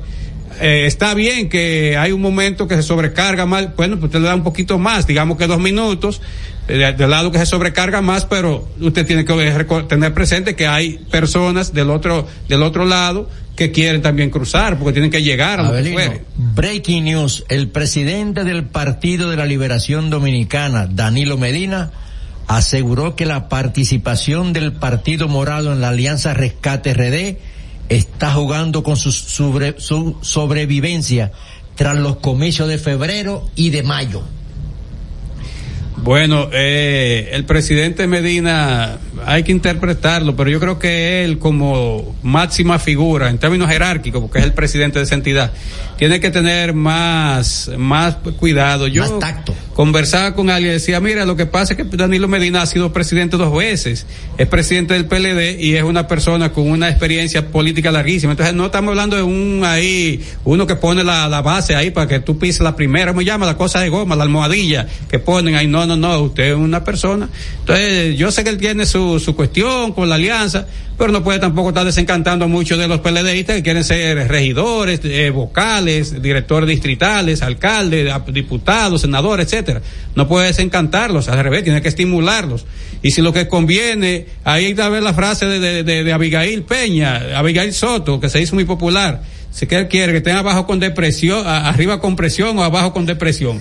Sí, porque yo creo que le, le conviene arriba más. Con presión. Es mejor que arriba con presión, entonces que gane su puesto de senador o de diputado, de alcalde, lo que fuere.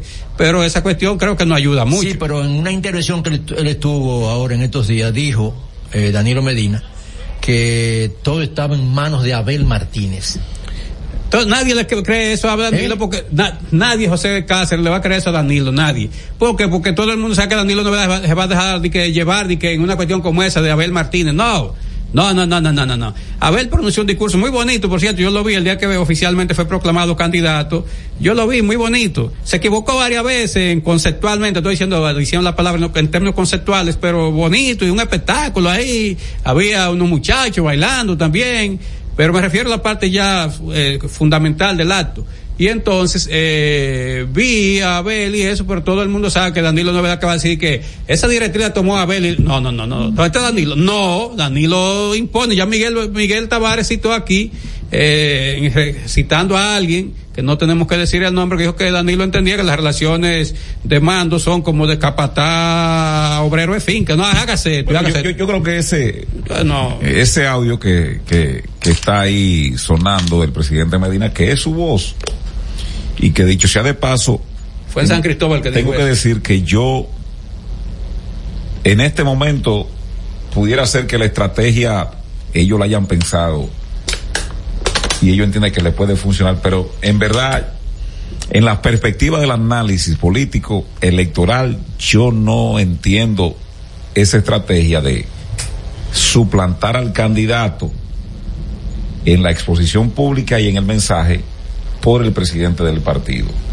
Que lo reitero otra no, vez. No lo entiendo, es decir, si ustedes se buscan los más recientes 15 o 20 días, la participación pública del presidente Medina en cuanto al mensaje hacia afuera del partido y a lo interno del partido. Ha girado ahí. Él ha llevado la voz cantante y entonces Abel Martínez tiene una participación, pero con temas muy y unas exposiciones grabadas, con un mensaje político, diríamos, ambiguo. Este fin de semana largo estaba en una montaña, habló de, la, de, la, de las bondades de las montañas de la República Dominicana y bueno, ahí también habló de algunos temas. Luego pues bajó de la montaña, me da la impresión, y grabó otro video hablando justamente de la situación esta de Haití. Pero el que tiene el lenguaje, diríamos, el, el discurso político electoral es el presidente Medina. Entonces yo no, yo no le, yo no le veo, de verdad, Abelino, no le veo cuál es la estrategia beneficiosa para Abel Martínez que quien esté cargando el peso político electoral sea el presidente del partido. Quería decir eso. Con respecto al audio, yo puedo, como dijo Abelino, yo puedo entender que realmente es una, de por sí ha sido una alianza que todavía no se ha consumado, difícil, porque ahí la tosudez ha primado y los sentimientos se han sobrepuesto a la razón, a la conveniencia y la razón. Sí, sí. ¿Qué conviene?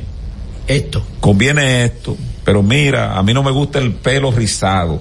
Sí, eso lo vemos después. Para ir a la reunión, lo que conviene es ultimar los detalles de esa reunión y entonces recibir los resultados. Ya lo del pelo rizado, que si te gusta liso o rizado, lo podemos ver después. No, tiene que ir con el pelo rizado, la condición primaria para ver la reunión. Entonces, yo pienso que eso es tosudez que en política no se aplica. Pero bueno, parece ser que Miguel Vargas, eh, el tiempo que duró como canciller y sobre todo soportar a Hipólito Mejía en el trayecto del año 2004 hasta el 2012, creo hasta que... el 14 cuando se fue del partido. Bueno, pues ya, ya lo votó como un, como un, como un can a Hipólito, pero hasta, hasta el 13 vamos a decir. Creo que ese entrenamiento que Miguel Vargas eh, tuvo, más la Cancillería, pues le permitió todo lo que no aprendió de política. Pues yo le he dicho a ustedes que incluso él, el tiempo de hablar razón.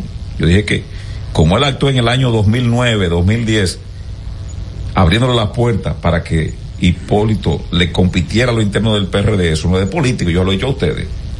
Eso no, no, no, porque como, como le decía en las reuniones del, del PLD, la Fuerza del Pueblo, ahí primó de que un sentimiento de que antirreeleccionista, que Miguel Vargas, tal vez por referencia con Peña Gómez, él lo asimilaba, pero en su conciencia, no, reeleccionista como Abinader, como Hipólito, como todos. Y lo de Atuay hay que verlo, porque si él en su momento tal vez se podido enganchar, nadie lo saca de ahí. Fácilmente se atornillaba, peor como quería hacer Hipólito Mejía, pero eso no es el tema. Vuelvo y digo, Miguel ha aprendido, parece ser las lecciones que le ha dado la vida en la política. Y ha manejado con una astucia todos estos, eh, ¿cómo decirlo? Entuertos, que no ofenda, que no entuertos, entuertos. Toda esa, toda esa, sí, todas esas negociaciones, todas estos mal, sí, situaciones embarazosas. Todas estas malquerencias, para no decir odio, lo puedo decir en radio. Resen, resentimientos. Resentimientos, gracias. Pero siempre apelo a tu legado, Belino, en lo, en, en, en, en, en la, en lo que tiene que ver con tu desempeño y también en la parte intelectual, que siempre te lo he reconocido. Maestro. Entonces, eso lo ha manejado Miguel, Miguel Vargas de tal manera que hasta, bueno, vamos a ver qué, qué es lo que trae. Le ha permitido, él, eso ha sido por Miguel Vargas, que le ha permitido, diríamos, llevar, no sé si a puerto seguro, pero por lo menos a la orilla. Pudiera ser que en calle el, el barco, pero lo ha llevado, lo, lo ha traído de, de, desde mar adentro hasta la orilla. Será un puerto, no sabemos. Mañana hay que ver si es un puerto o es la orilla, dependiendo la cantidad que se haya podido acordar.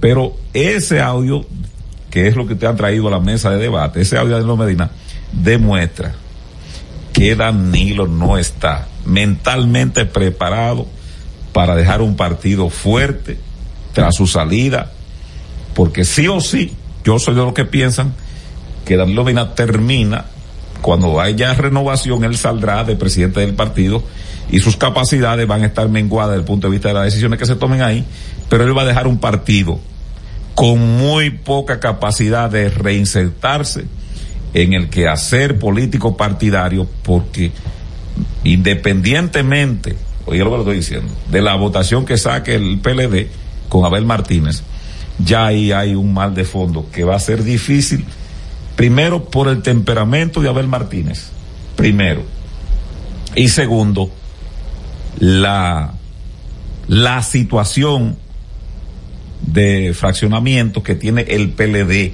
en este momento, porque lo que se han ido, lo que se han ido son muchos, pero hay gente que están y no están. Te entiendo. Te entiendo, Miguel. Yo creo que ciertamente ese audio habrá que guardarlo para la historia, porque incluso Danilo utilizó la palabra extinción del PLD que quien quede en tercer lugar está eh, compelido a prácticamente desaparecer del sistema político y eso son palabras muy fuertes, palabras muy duras que como dice Abrino con un hombre de tanta experiencia, de larga data, dos, dos veces presidente, dos veces presidente de la República, lo cierto es que habrá que guardarlo porque será materia de, de, tratarlo más adelante. Mire qué pasa, para usar, antes de irnos a la, pausa, si yo me enamoro de una muchacha, yo no puedo poner, ponerme de, de, de, de, sangru, digo que si, si, que, que a ti te gusta mucho el cine, no, no, no, yo no voy tanto al cine. Bueno, uno transige en eso. Entonces eso pasa. Entonces, en esta etapa, en esta etapa política, eh, que está el PLD, la Fuerza del Pueblo y el PRD, se parece un poco eso, cuando uno anda buscando, como dicen los argentinos, anda rameándole el ala a una muchacha. Entonces, bueno, tiene que esto, le hace juego bonito, transige neto, pasa para acá. Coger y ceder. Pero no, no así, porque, y entonces, digo, esto lo expreso a partir de expresiones que he escuchado de las altas dirigencias del PRD, del PLD y de la Fuerza del Pueblo, porque uno sabe que en esas, en esos tres partidos hay altos dirigentes que están interesados en eso y entiende que les conviene eh, al partido, a la militancia, le conviene en otros, tiene una visión más institucional, dice, bueno, es a la sociedad que le conviene por esto, por aquello y por lo otro. Para competir. exacto. Entonces, pero lo que esa declaración en esta etapa, repito, en esta coyuntura, eh, me parece inadecuada. Además, eh, lo que tú dijiste que, que si lo que diga Abel, no, no, no, no. No es verdad que Danilo Medina permitió que lo que diga Abel, no, no, no, no. Si Abel y, si Abel se, se pone en línea, en sintonía con lo que él dice, para usar un término radiofónico, se pone en sintonía, ahí sí. Eh, pero de que lo que diga Charlie Mariotti tampoco es verdad que se va a dar no, no, no, hay lo que diga Danilo. Estás escuchando El Imperio de la Tarde por la Roca 91.7.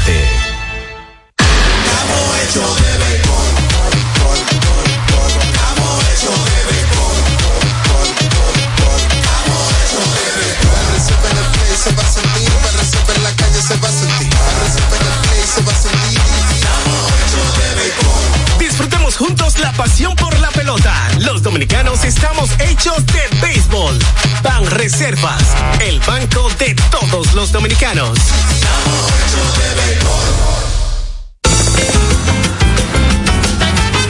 Juanchi, dime a ver. Oh, tranquilo, aquí en lo mío, organizando la bodega. Mira todo lo que me llegó. Epa, pero bien ahí. ¿Y tú qué? Cuéntame de ti. Aquí contenta. Acabo de ir con mi cédula a empadronarme. ¿Empadro qué? ¿Y qué es eso? Mira, hombre, eso es que te inscriben para votar por tus candidatos de RD, pero desde el exterior, como si tú fueras a votar allá, pero viviendo aquí. Porque, ajá, uno vive aquí, pero el corazón lo tiene allá. ¡Sabroso! Pues llévame contigo que yo no me voy a quedar fuera. Vamos. Julia, busca tu cédula que vamos allí a empadronarnos. Empadrónate por la patria que llevas dentro. Junta Central Electoral.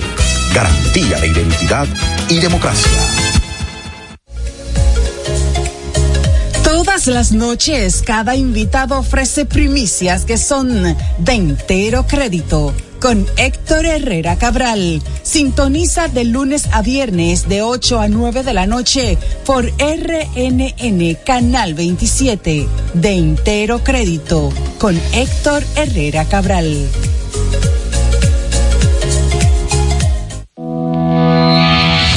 Racing tenemos la solución al problema del tren delantero de tu vehículo. Más de 30 años de experiencia nos hacen especialistas en tren delantero, amortiguadores, cremalleras, puntas de ejes y rodamientos. Visítanos en cualquiera de nuestras dos sucursales en Villajuana, calle Progreso con Arturo Logroño número 3, esquina Puente Hermanos Pinzón, y en la calle Manuel Ubaldo Gómez número 213. O llámanos al teléfono 809-814-6050. Ah, y no olvides seguirnos en nuestras redes sociales, arroba Jeffrey Racing. Jeffrey Racing, tu solución. Palabras de Tony Peña, leyenda del béisbol dominicano. Papá Dios me dio un sueño y yo dije que nada iba a ser un obstáculo para yo llegar a realizar mi sueño. Era que yo quería ser un jugador de béisbol. Yo me tracé la, esa meta. Y si yo pude, siendo un campesino, ¿Por qué ustedes no pueden? Sea usted el guía de su comunidad. De vuelta al barrio, un proyecto especial del Ministerio de Interior y Policía. Señor constructor, en el FOPECOMS seguimos avanzando y ahora estamos más cerca de ti en nuestra sede principal de la avenida 27 de febrero 272 esquina Rosa Duarte para servirte mejor y garantizar la protección de los trabajadores de la construcción. Recuerda que cumpliendo con la ley 686 garantizarás el futuro de tu servidor y el crecimiento de la nación. Fondo de pensiones de los trabajadores trabajadores de la construcción más que pensión. Cada historia tiene un principio, pero el de AES Dominicana se sigue escribiendo. Hoy celebran 25 años generando buenas energías en el país, creando soluciones inteligentes y sostenibles para proteger la naturaleza e impulsar la economía naranja a través del talento joven dominicano. Y aunque se sienten orgullosos del presente, les emociona el futuro que juntos vamos a generar. Continuemos escribiendo esta historia. AES Dominicana, acelerando el futuro de la energía juntos. Este es El Imperio de la Tarde, por la Roca 917. En El Imperio de la Tarde, la cita con el periodista Nelson Encarnación. Señores, las vueltas que da la vida. Ayer, sometido a la justicia y desconsiderado en el gobierno del simulador acusado de un supuesto sabotaje electrónico a las abortadas elecciones de febrero de 2020. Hoy, jefe de la Policía Nacional, me refiero al general Ramón Antonio Guzmán Peralta. Digo jefe porque eso de director son hasta en los distritos municipales y no es disminuyendo a nadie. Esa es la vida. Como un columpio. Sube y baja. Termina la cita. Este es El Imperio de la Tarde, por la Roca 917. Bueno, antes de entrar con, con, las llamadas y las notas de voz y todo esto, yo quiero decir, eh, a propósito de la designación del nuevo director de la Policía Nacional, que según el buen amigo, el colega Nelson Encarnación, no debe ser director, que el director es un director de distrito de, de, de, cualquier, de cualquier comunidad chiquita por ahí. Tiene un gran reto por delante. Y entonces, eh, pero a propósito de su designación, yo ayer decía eso, o sea, este oficial saltó a la, a la luz pública a raíz de esa situación que se produjo en las eh, fallidas elecciones del año 2020, que era el... La de medio término. Correspondía el 16 de febrero de 2020, pero por esa situación hubo que hacerle el, el 15 de marzo eh, del mismo año, o sea, ya en medio de la pandemia, prácticamente en medio de la pandemia. Bueno, recuerdo que mientras contaban los votos, muchísima gente se contagió, inclusive mi buen amigo, eh, el ingeniero Antonio Hernández, se contagió, que era director de la DIGECON y el pobre murió bueno, una muy muy doloroso aquello, mi buen amigo Antonio Hernández y otras personas más, eh, Charlie Canaán, que era diputado y candidato de una posición, entonces Charlene, su hija, eh, quedó con la posición y casualmente ganó. Eh, una jovencita de la provincia Hermanas Mirabal. Y eh, muchísima gente falleció en medio de esa, porque estaba contando los votos esa noche y ya el, virus andaba en el aire, no habían casos así conocidos, pero entonces la gente se infectó y ya sabemos las tristes consecuencias. Pero bueno, quiero decir que él saltó a, la, palestra en medio de esas circunstancias y recuerdo que un técnico de, una empresa telefónica, entre otras personas, pero los que más sonoridad tuvieron fueron él y, este joven. Ahora, eh, yo lo que yo tengo unos amigos saibanos y, una amiga eh, que quiero mucho desde el Seibo y recuerdo que a raíz de ese incidente, esa amiga saibana y, esos dos amigos, eh, pues hablaban de las virtudes de este de este hombre del general porque él es de allá del Seibo de Santa Cruz del Seibo o sea de la común cabecera y decían de sus eh, virtudes humanas, de como buen padre, correcto ciudadano, que no era un, era un oficial respetuoso de las leyes. Yo sé que hay oficiales son violadores de, de, la ley y eso. Dicen que no, que es un hombre muy, yo honestamente, yo nunca le he visto la cara a ese oficial, nunca. Ni mire que yo he cubierto muchas ruedas de prensa de la policía, de aquí, de allí, he estado en muchas actividades, pero nunca le he visto así personalmente la cara. Siempre por la televisión o por los periódicos y en las redes que es que lo he visto yo lo que sí creo, ahora que ya se ha designado, el presidente ha designado este nuevo director de la policía, que él debe de ese proceso que ha llamado de reforma policial, si ese proceso va bien, que lo siga. Pero tiene que ser, tiene que haber más coherencia en eso, porque yo siempre me he quejado de esto, eh, en público y en privado la, las incoherencias. O sea, yo no puedo tener una policía se va reformando y ver que esa policía incurre, por ejemplo, y que en, en un, violar los derechos de un ciudadano sin que sea sin, sin, ese ciudadano estar eh, estar haciendo una cuestión que amerite como que se le fue la mano al policía. Por ejemplo, digamos que hay una protesta de, los vendedores de la Duarte, por poner un caso, no estoy diciendo que esté ocurriendo y en eso le tira unas cuantas la gas lacrimógeno, bueno, hasta ahí pero después de que agarrar a un pobre vendedor, entrar a macanazo, ya eso es diferente. Entonces, a eso me refiero. Si hay una reforma, tiene que irse dando y verse, que fue lo que yo le critiqué al ex director de la policía, TEN, que entonces, por un lado, yo recuerdo en tiempo atrás, ahí en la México, estoy hablando con propiedad, México, esquina Doctor Delgado, a una esquina del Palacio Nacional, un grupo de policías y oficiales en retiro fueron a reclamar que le mejoraran sus pensiones, las pensiones. Y entonces ahí aparecieron y lo, gasearon a todos, muchísimo. Y, pero eso no, se justifica. Primero un grupo de policías y oficiales en retiro enfermo, ya ve enfermo, se le veía, porque, qué sé yo, salieron los 58, 60 años de la institución y fueron a reclamar algo justo, porque hay que gasearlo, además fueron tus compañeros de, de, institución. Y yo, a mí me molestó eso, lo denuncié en este programa y lo en mis redes sociales lo denuncié, porque eso no se justifica. Entonces, si un ciudadano va a reclamar algo, no, la policía ya tiene que empezar a entender que si un ciudadano reclama, tiene derecho a reclamar porque es la constitución y nadie está por encima de la constitución. En términos legales, nadie está por encima de la constitución y la constitución faculta eso.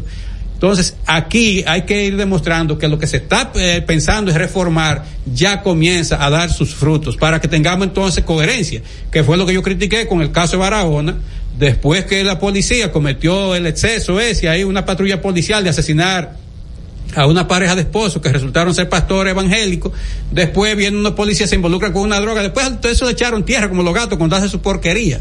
Y dejaron eso así por allá, por Barahona. Entonces, usted no puede tener esa incoherencia de que, estamos reformando la policía y la policía metiéndose en, cuestiones ilegales, que no tiene que ver nada con su función, de que, de que un, un tumbe de droga y, yo la pasé para acá y el otro la tiró. No, no, eso es jugando baloncesto, usted pasa la bola para acá y la pasa, y la pasa para allá jugando fútbol. Está bien, pero no, no en eso. Entonces, a eso, yo espero que el nuevo director, pues, como que asuma eso y, haya congruencia, haya coherencia entre la prédica de la reforma y la, el accionar de cada día. Y tener eh, en cuenta que en los últimos años se ha visto con frecuencia que cuando nombra un jefe de un director de la policía, el tigueraje de inmediato comienza a hacer sus fechorías y de inmediato aparecen ahí asaltos, aparecen atracos y eso. Vamos a, estar vigilantes en ese sentido porque siempre hay sus celos en nombramiento de este tipo De, de, cargos a nivel de la dirección de la policía. Lo cierto es que vamos a ver, mantener la paz porque eso es lo que necesita la República Dominicana. Mira, la cuenta de Twitter de X eh, se llama Haití en español. Dice, dice, está mostrando eh, cuando es eh, del 9 de noviembre dice que hoy. de hoy sí que los gobiernos haitianos y dominicanos acuerdan trabajar para calmar las tensiones y evitar cualquier escalada tras los incidentes del martes pasado en la frontera. Haití aboga por el diálogo y la negociación y llama a la calma y a la serenidad a los haitianos. Ahí está el documento. ¿Esa es la queja del canciller dominicano?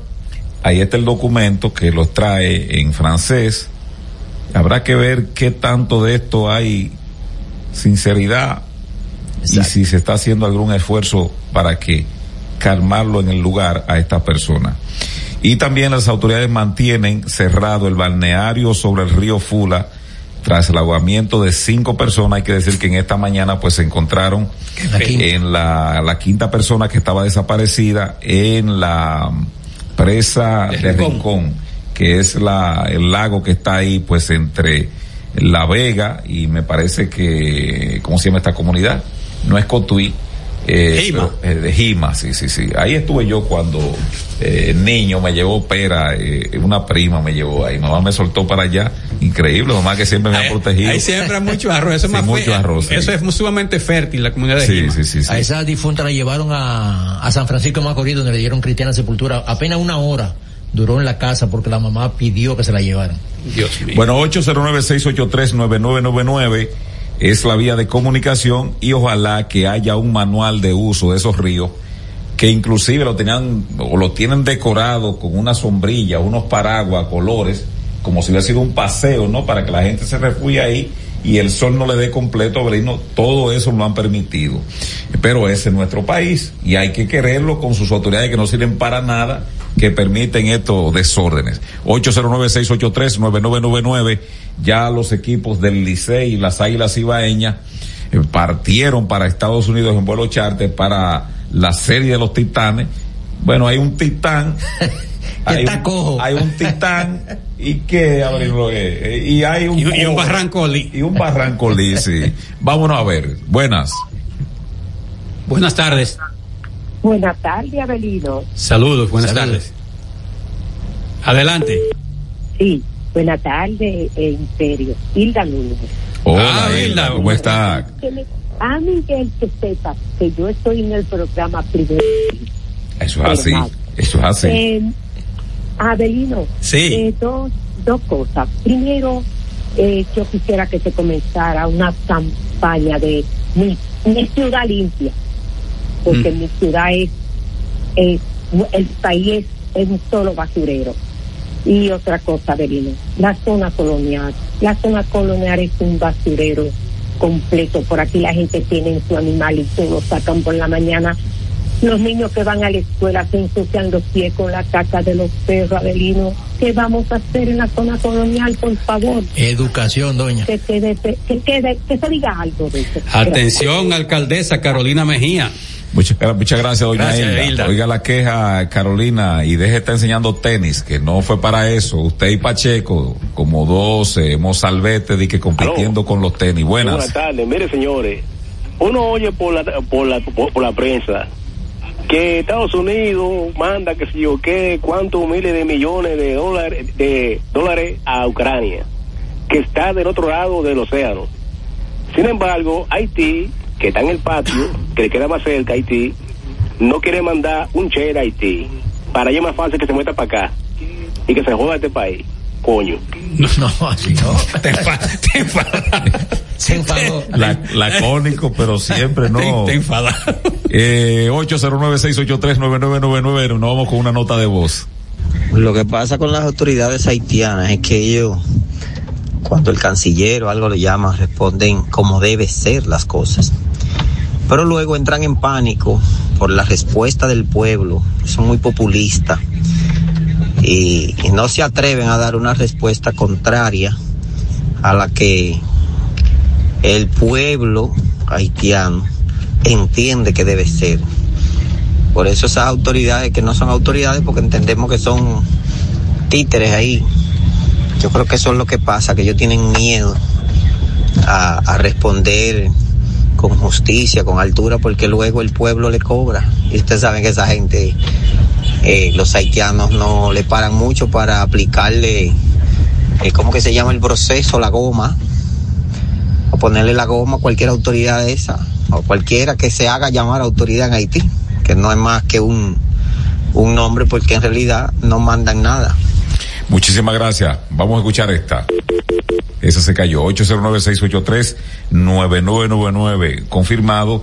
Dice que el, anuncio de ampliación de Alianza Rescate RD será mañana a las 11 de la mañana. Eh, dice que será a las 11 de la mañana un comunicado de prensa. Eh, llegado a este momento de la subcomisión de negociación de la Comisión de Alianzas del PLD, representará la organización política en la actividad programada para este viernes en la que informarán de la ampliación de la misma. Danilo Díaz, delegado suplente ante la Junta, Rubén Bichara, coordinador de la comisión, el ex vicepresidente Jaime David Fernández y Ramón Santos, secretario de Asuntos Municipales. Ese Ramón Santos creo que de, de Atomayor. ¿Dónde será? ¿Dónde será? Ese, ese es amigo nuestro de Asuntos Municipales del PLD, lo integran la comisión y dice que quienes van a representar lo de la Fuerza del Pueblo y el PRD dice que vienen dialogando en la mesa el secretario general, bueno, Charlie Mariotti. Y formalmente dice será mañana en el Hotel El Embajador en la Avenida Sarasota en la ciudad capital a las 11 de la mañana. José, te tendremos por allá. Vamos Eh, a ver. Vamos a escuchar esta. Buenas tardes. Buenas. No, se fue. Se cayó esa. 809-683-9999 para comunicarse con nosotros en este imperio de la tarde. Abelino, ¿qué es lo que hay entre un diputado, eh, entre un diputado y el alcalde de Barahona, de un dinero que supuestamente le debe el alcalde al diputado? Te voy a decir el nombre del diputado ahora, Abelino. 809-683-9999. Eh, vamos ahí. Buenas.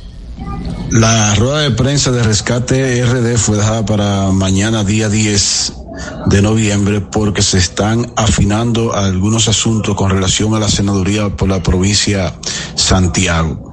Parece que hay alguna conversación avanzada, aunque el hombre de Arroyo Cano y el alcalde de Santiago quieren al señor Collante como su candidato a senador. Cerrado a banda en ese caso.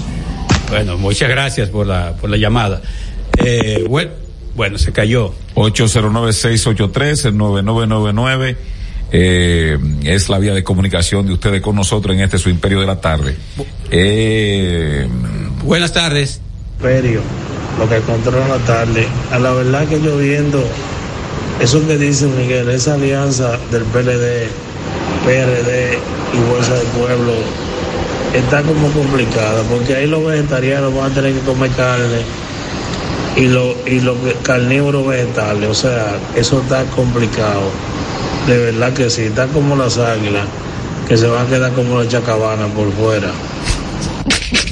muchas gracias. 809-683-9999 para comunicarse con nosotros. Buenas tardes. Buenas tardes, Abelino. Lo encontré siempre de aquí de Cacique de Monteplata. Ah, el amigo del cacique. El cacique. Qué bueno escucharlo. Qué bueno. Adelante, cacique. Eh, con respecto a Ramón Santos, no, pertenece a la, el que yo, el que yo conozco como Ramón Santos, que es, eh, es director de una junta, el de la, de la Junta Municipal de aquí, de, de, de, de los votados, pertenece a Monteplata, Ramón Santos. Ya. No, si, no, to- si, no, si no hay otro Ramón Santos es ese, que es un, muy- un dirigente muy fogoso por ahí en esta vía. ahí. ¿Cómo Pero está el, alianza- cómo está el cacique? ¿Eh? ¿Cómo está el cacique? Porque te- hace tiempo que no reportaba el cacique, ¿no? Oh, aquí estamos en, en batalla, pero no hay muchas cosas, ¿no? Eh, porque eh, la esperanza era una buena alianza, pero esa alianza sin gusto y sin sabor, así eso no sirve para nada, porque quien quiere la base abajo, pero esa cúpula lo está haciendo a regañadientes porque tiene rencor. Bueno, pues muchas gracias. Mira, el lío está entre Miguel Florian, le llaman Miguelón.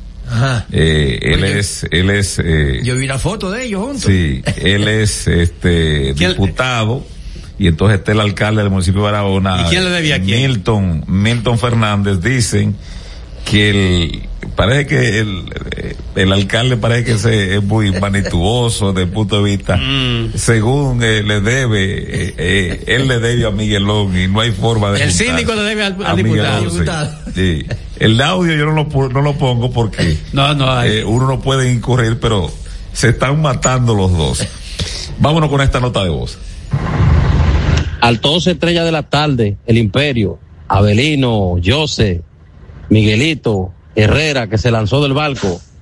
Profesor Abelino, a mí me gustaría saber si el detonante de la Primera Guerra Mundial fue la muerte, o sea, el asesinato del archiduque Francisco Fernando y la posición en la que quedó Alemania, destrozada, con la moral en el suelo, y viene Hitler y le eleva la moral, y ese fue prácticamente el detonante de la Segunda Guerra Mundial.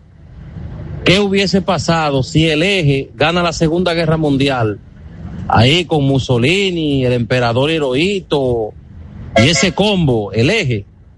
Y por otro lado, los aliados, Delano Roosevelt, Churchill, eh, Charles de Gaulle y, y este, el esbirro ruso, Stalin. ¿Qué hubiese pasado? Claro, la historia se nutre de realidades, pero ¿qué hubiese pasado? ¿Usted cree que este grupo de homosexuales y bisexuales y todas las letras que ellos tienen, el mundo lo tuviera viento en popa? bueno, el hombre, el hombre realmente lee. Tira para la izquierda. Sí, sí, sí, se, cultiva eh, intelectualmente. no, yo, yo lo que creo que si ese grupo hubiese resultado victorioso, lo, lo del eje, hubiese seguido eh, desangrando la humanidad, porque imagínense, Hitler ya llevaba desde 1933 hasta 1945 gobernando y entonces en Japón no era Chin lo que estaba haciendo Hirohito. Y entonces Mussolini hay que decir que lo habían fusilado, muy bien que lo fusilara en 1944 cuando intentó pasar de pasar de, contrabando vestido de sargento, pero lo descubrieron, entonces lo, lo fusilaron a él y a su amante, Clara Petachi, le decían. Esa juntiña era dura. entonces, pero por suerte los aliados ganaron. Buenas tardes, equipo. Manuel Berté aquí. Yo quiero a través de este programa sugerirle a la compañía que está haciendo la, el trabajo aquí en el, en el kilómetro 9 que por favor que los árboles que han arrancado ahí que los, que los, qué sé yo, que los coloquen en, las aceras, que esas aceras que den los orificios donde van a sembrar esos árboles y que no depraden eso y lo dejen así, por favor.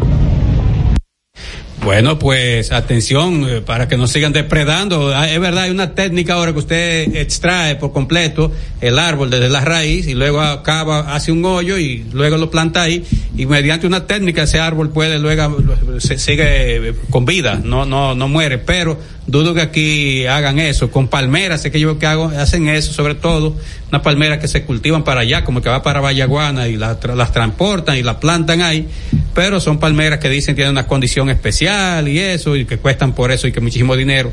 Lo que sí yo he visto es en otros países, la gente a un gran árbol lo planta y sigue con su vida. Vámonos con la próxima. Buenas tardes, Rafael de Isabelita. Yo quisiera saber si en esa alianza no han metido allá a Vicente Sánchez Baré para que sea síndico por Cotuí.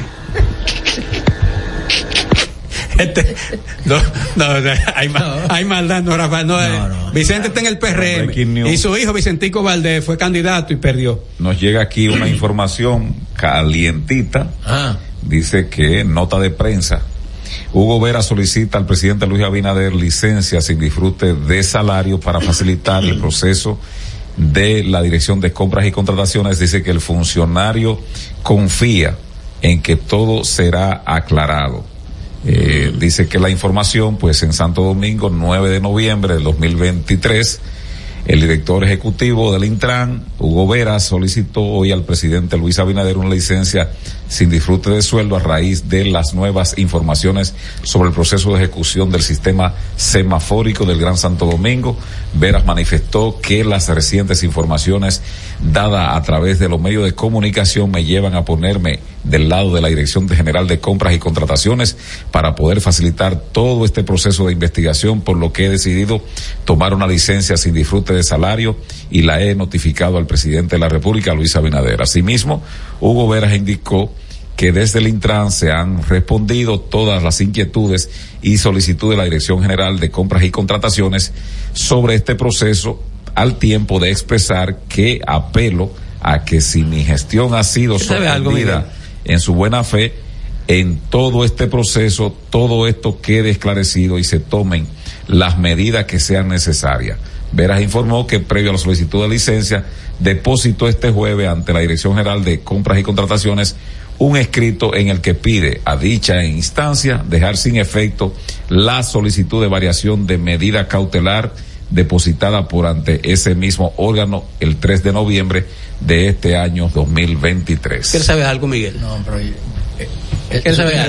Parece, ¿Eh? parece, parece no, que no, lo que está diciendo tiene mucho, es- mucha capacidad de convencimiento quien le, quien le indujo a tomar esa medida. Eh, creo que es lo correcto eh, en esta en esta decisión en el sentido de que eh, desiste porque la había pedido de que las medidas cautelares de suspensión que fueran revocadas él dice retira esa petición Pero él dice que entonces se pone al lado ahora de compras y contrataciones. se- es, es lo que está diciendo en el sentido de que la investigación pues recuerden ustedes que ya la empresa le fue encima a compras y contrataciones y ahí de la amenaza no de Carlos Eh, Balcázar con, de con apagar, un walkie-talkie. de apagar no los semáforos vete Genao Los conceptos emitidos en el pasado programa son responsabilidad de su productor. La Roca 91.7 FM no se hace responsable. 91.7 La, La Roca. Oye, mi amor, pero ya yo sé por dónde que vamos a viajar para celebrar el aniversario. Por el Century. Podemos elegir entre Punta Cana, Aruba, Cartagena, Miami, La Habana, Curazao. Lo importante es que nos vamos bien y volvemos bien. Es que para nosotros volar se trata de que tú te sientas en las nubes. Air Century, tu experiencia es nuestro destino.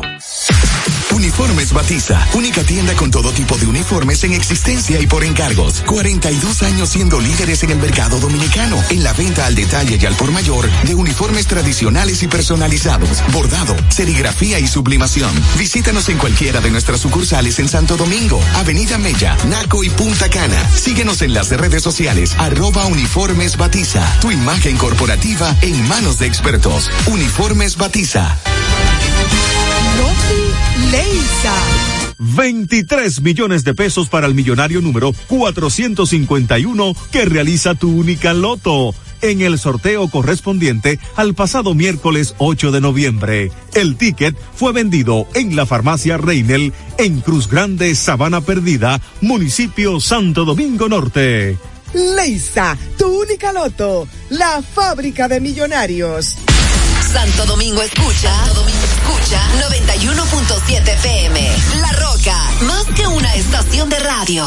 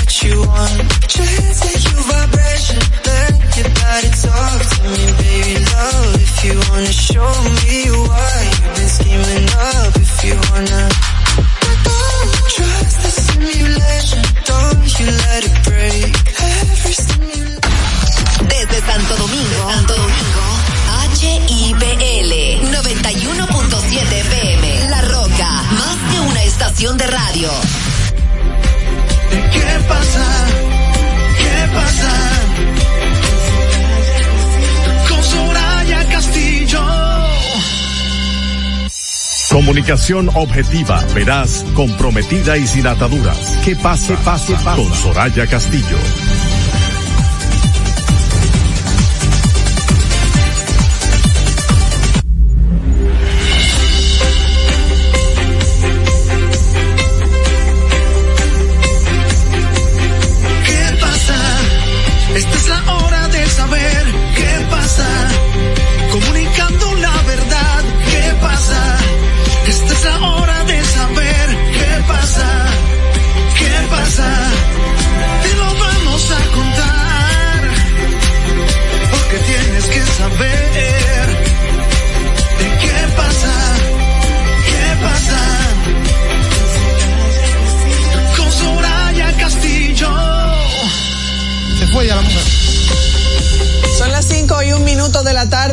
Buenas tardes. ¿Qué pasa? RD ya está en el aire. Gracias por estar en sintonía con nosotros. Comenzamos esta tarde con muchas lluvias, mucha agua, unos fuertes, tupidos, aunque efímeros aguaceros. Gracias a Dios que efímeros eh, estuvieron afectando parte del mediodía y el comienzo de la tarde y como siempre generan todo un caos en la ciudad. Recuerde que estamos en La Roca 91.7 en nuestro canal de YouTube que pasa RD con Soraya Castillo, en los canales 48 de Claro y 52 de Altiz, gracias a Vega TV, a ustedes, gracias a Papá Dios por permitirnos llegar a todos ustedes. Yo soy Soraya Castillo y don Manuel Canela está aquí esta tarde. Las gracias a Soraya Castillo que me permitió volver a su programa a pesar del enfrentamiento que tuvimos públicamente la semana pasada. Ay, Dios mío, ya me, hasta me olvidó. Bueno, yo no, yo lo tengo muy presente porque me ha dicho, no venga, no venga a principio de semana. Señores, buenas tardes. Para mí un privilegio estar aquí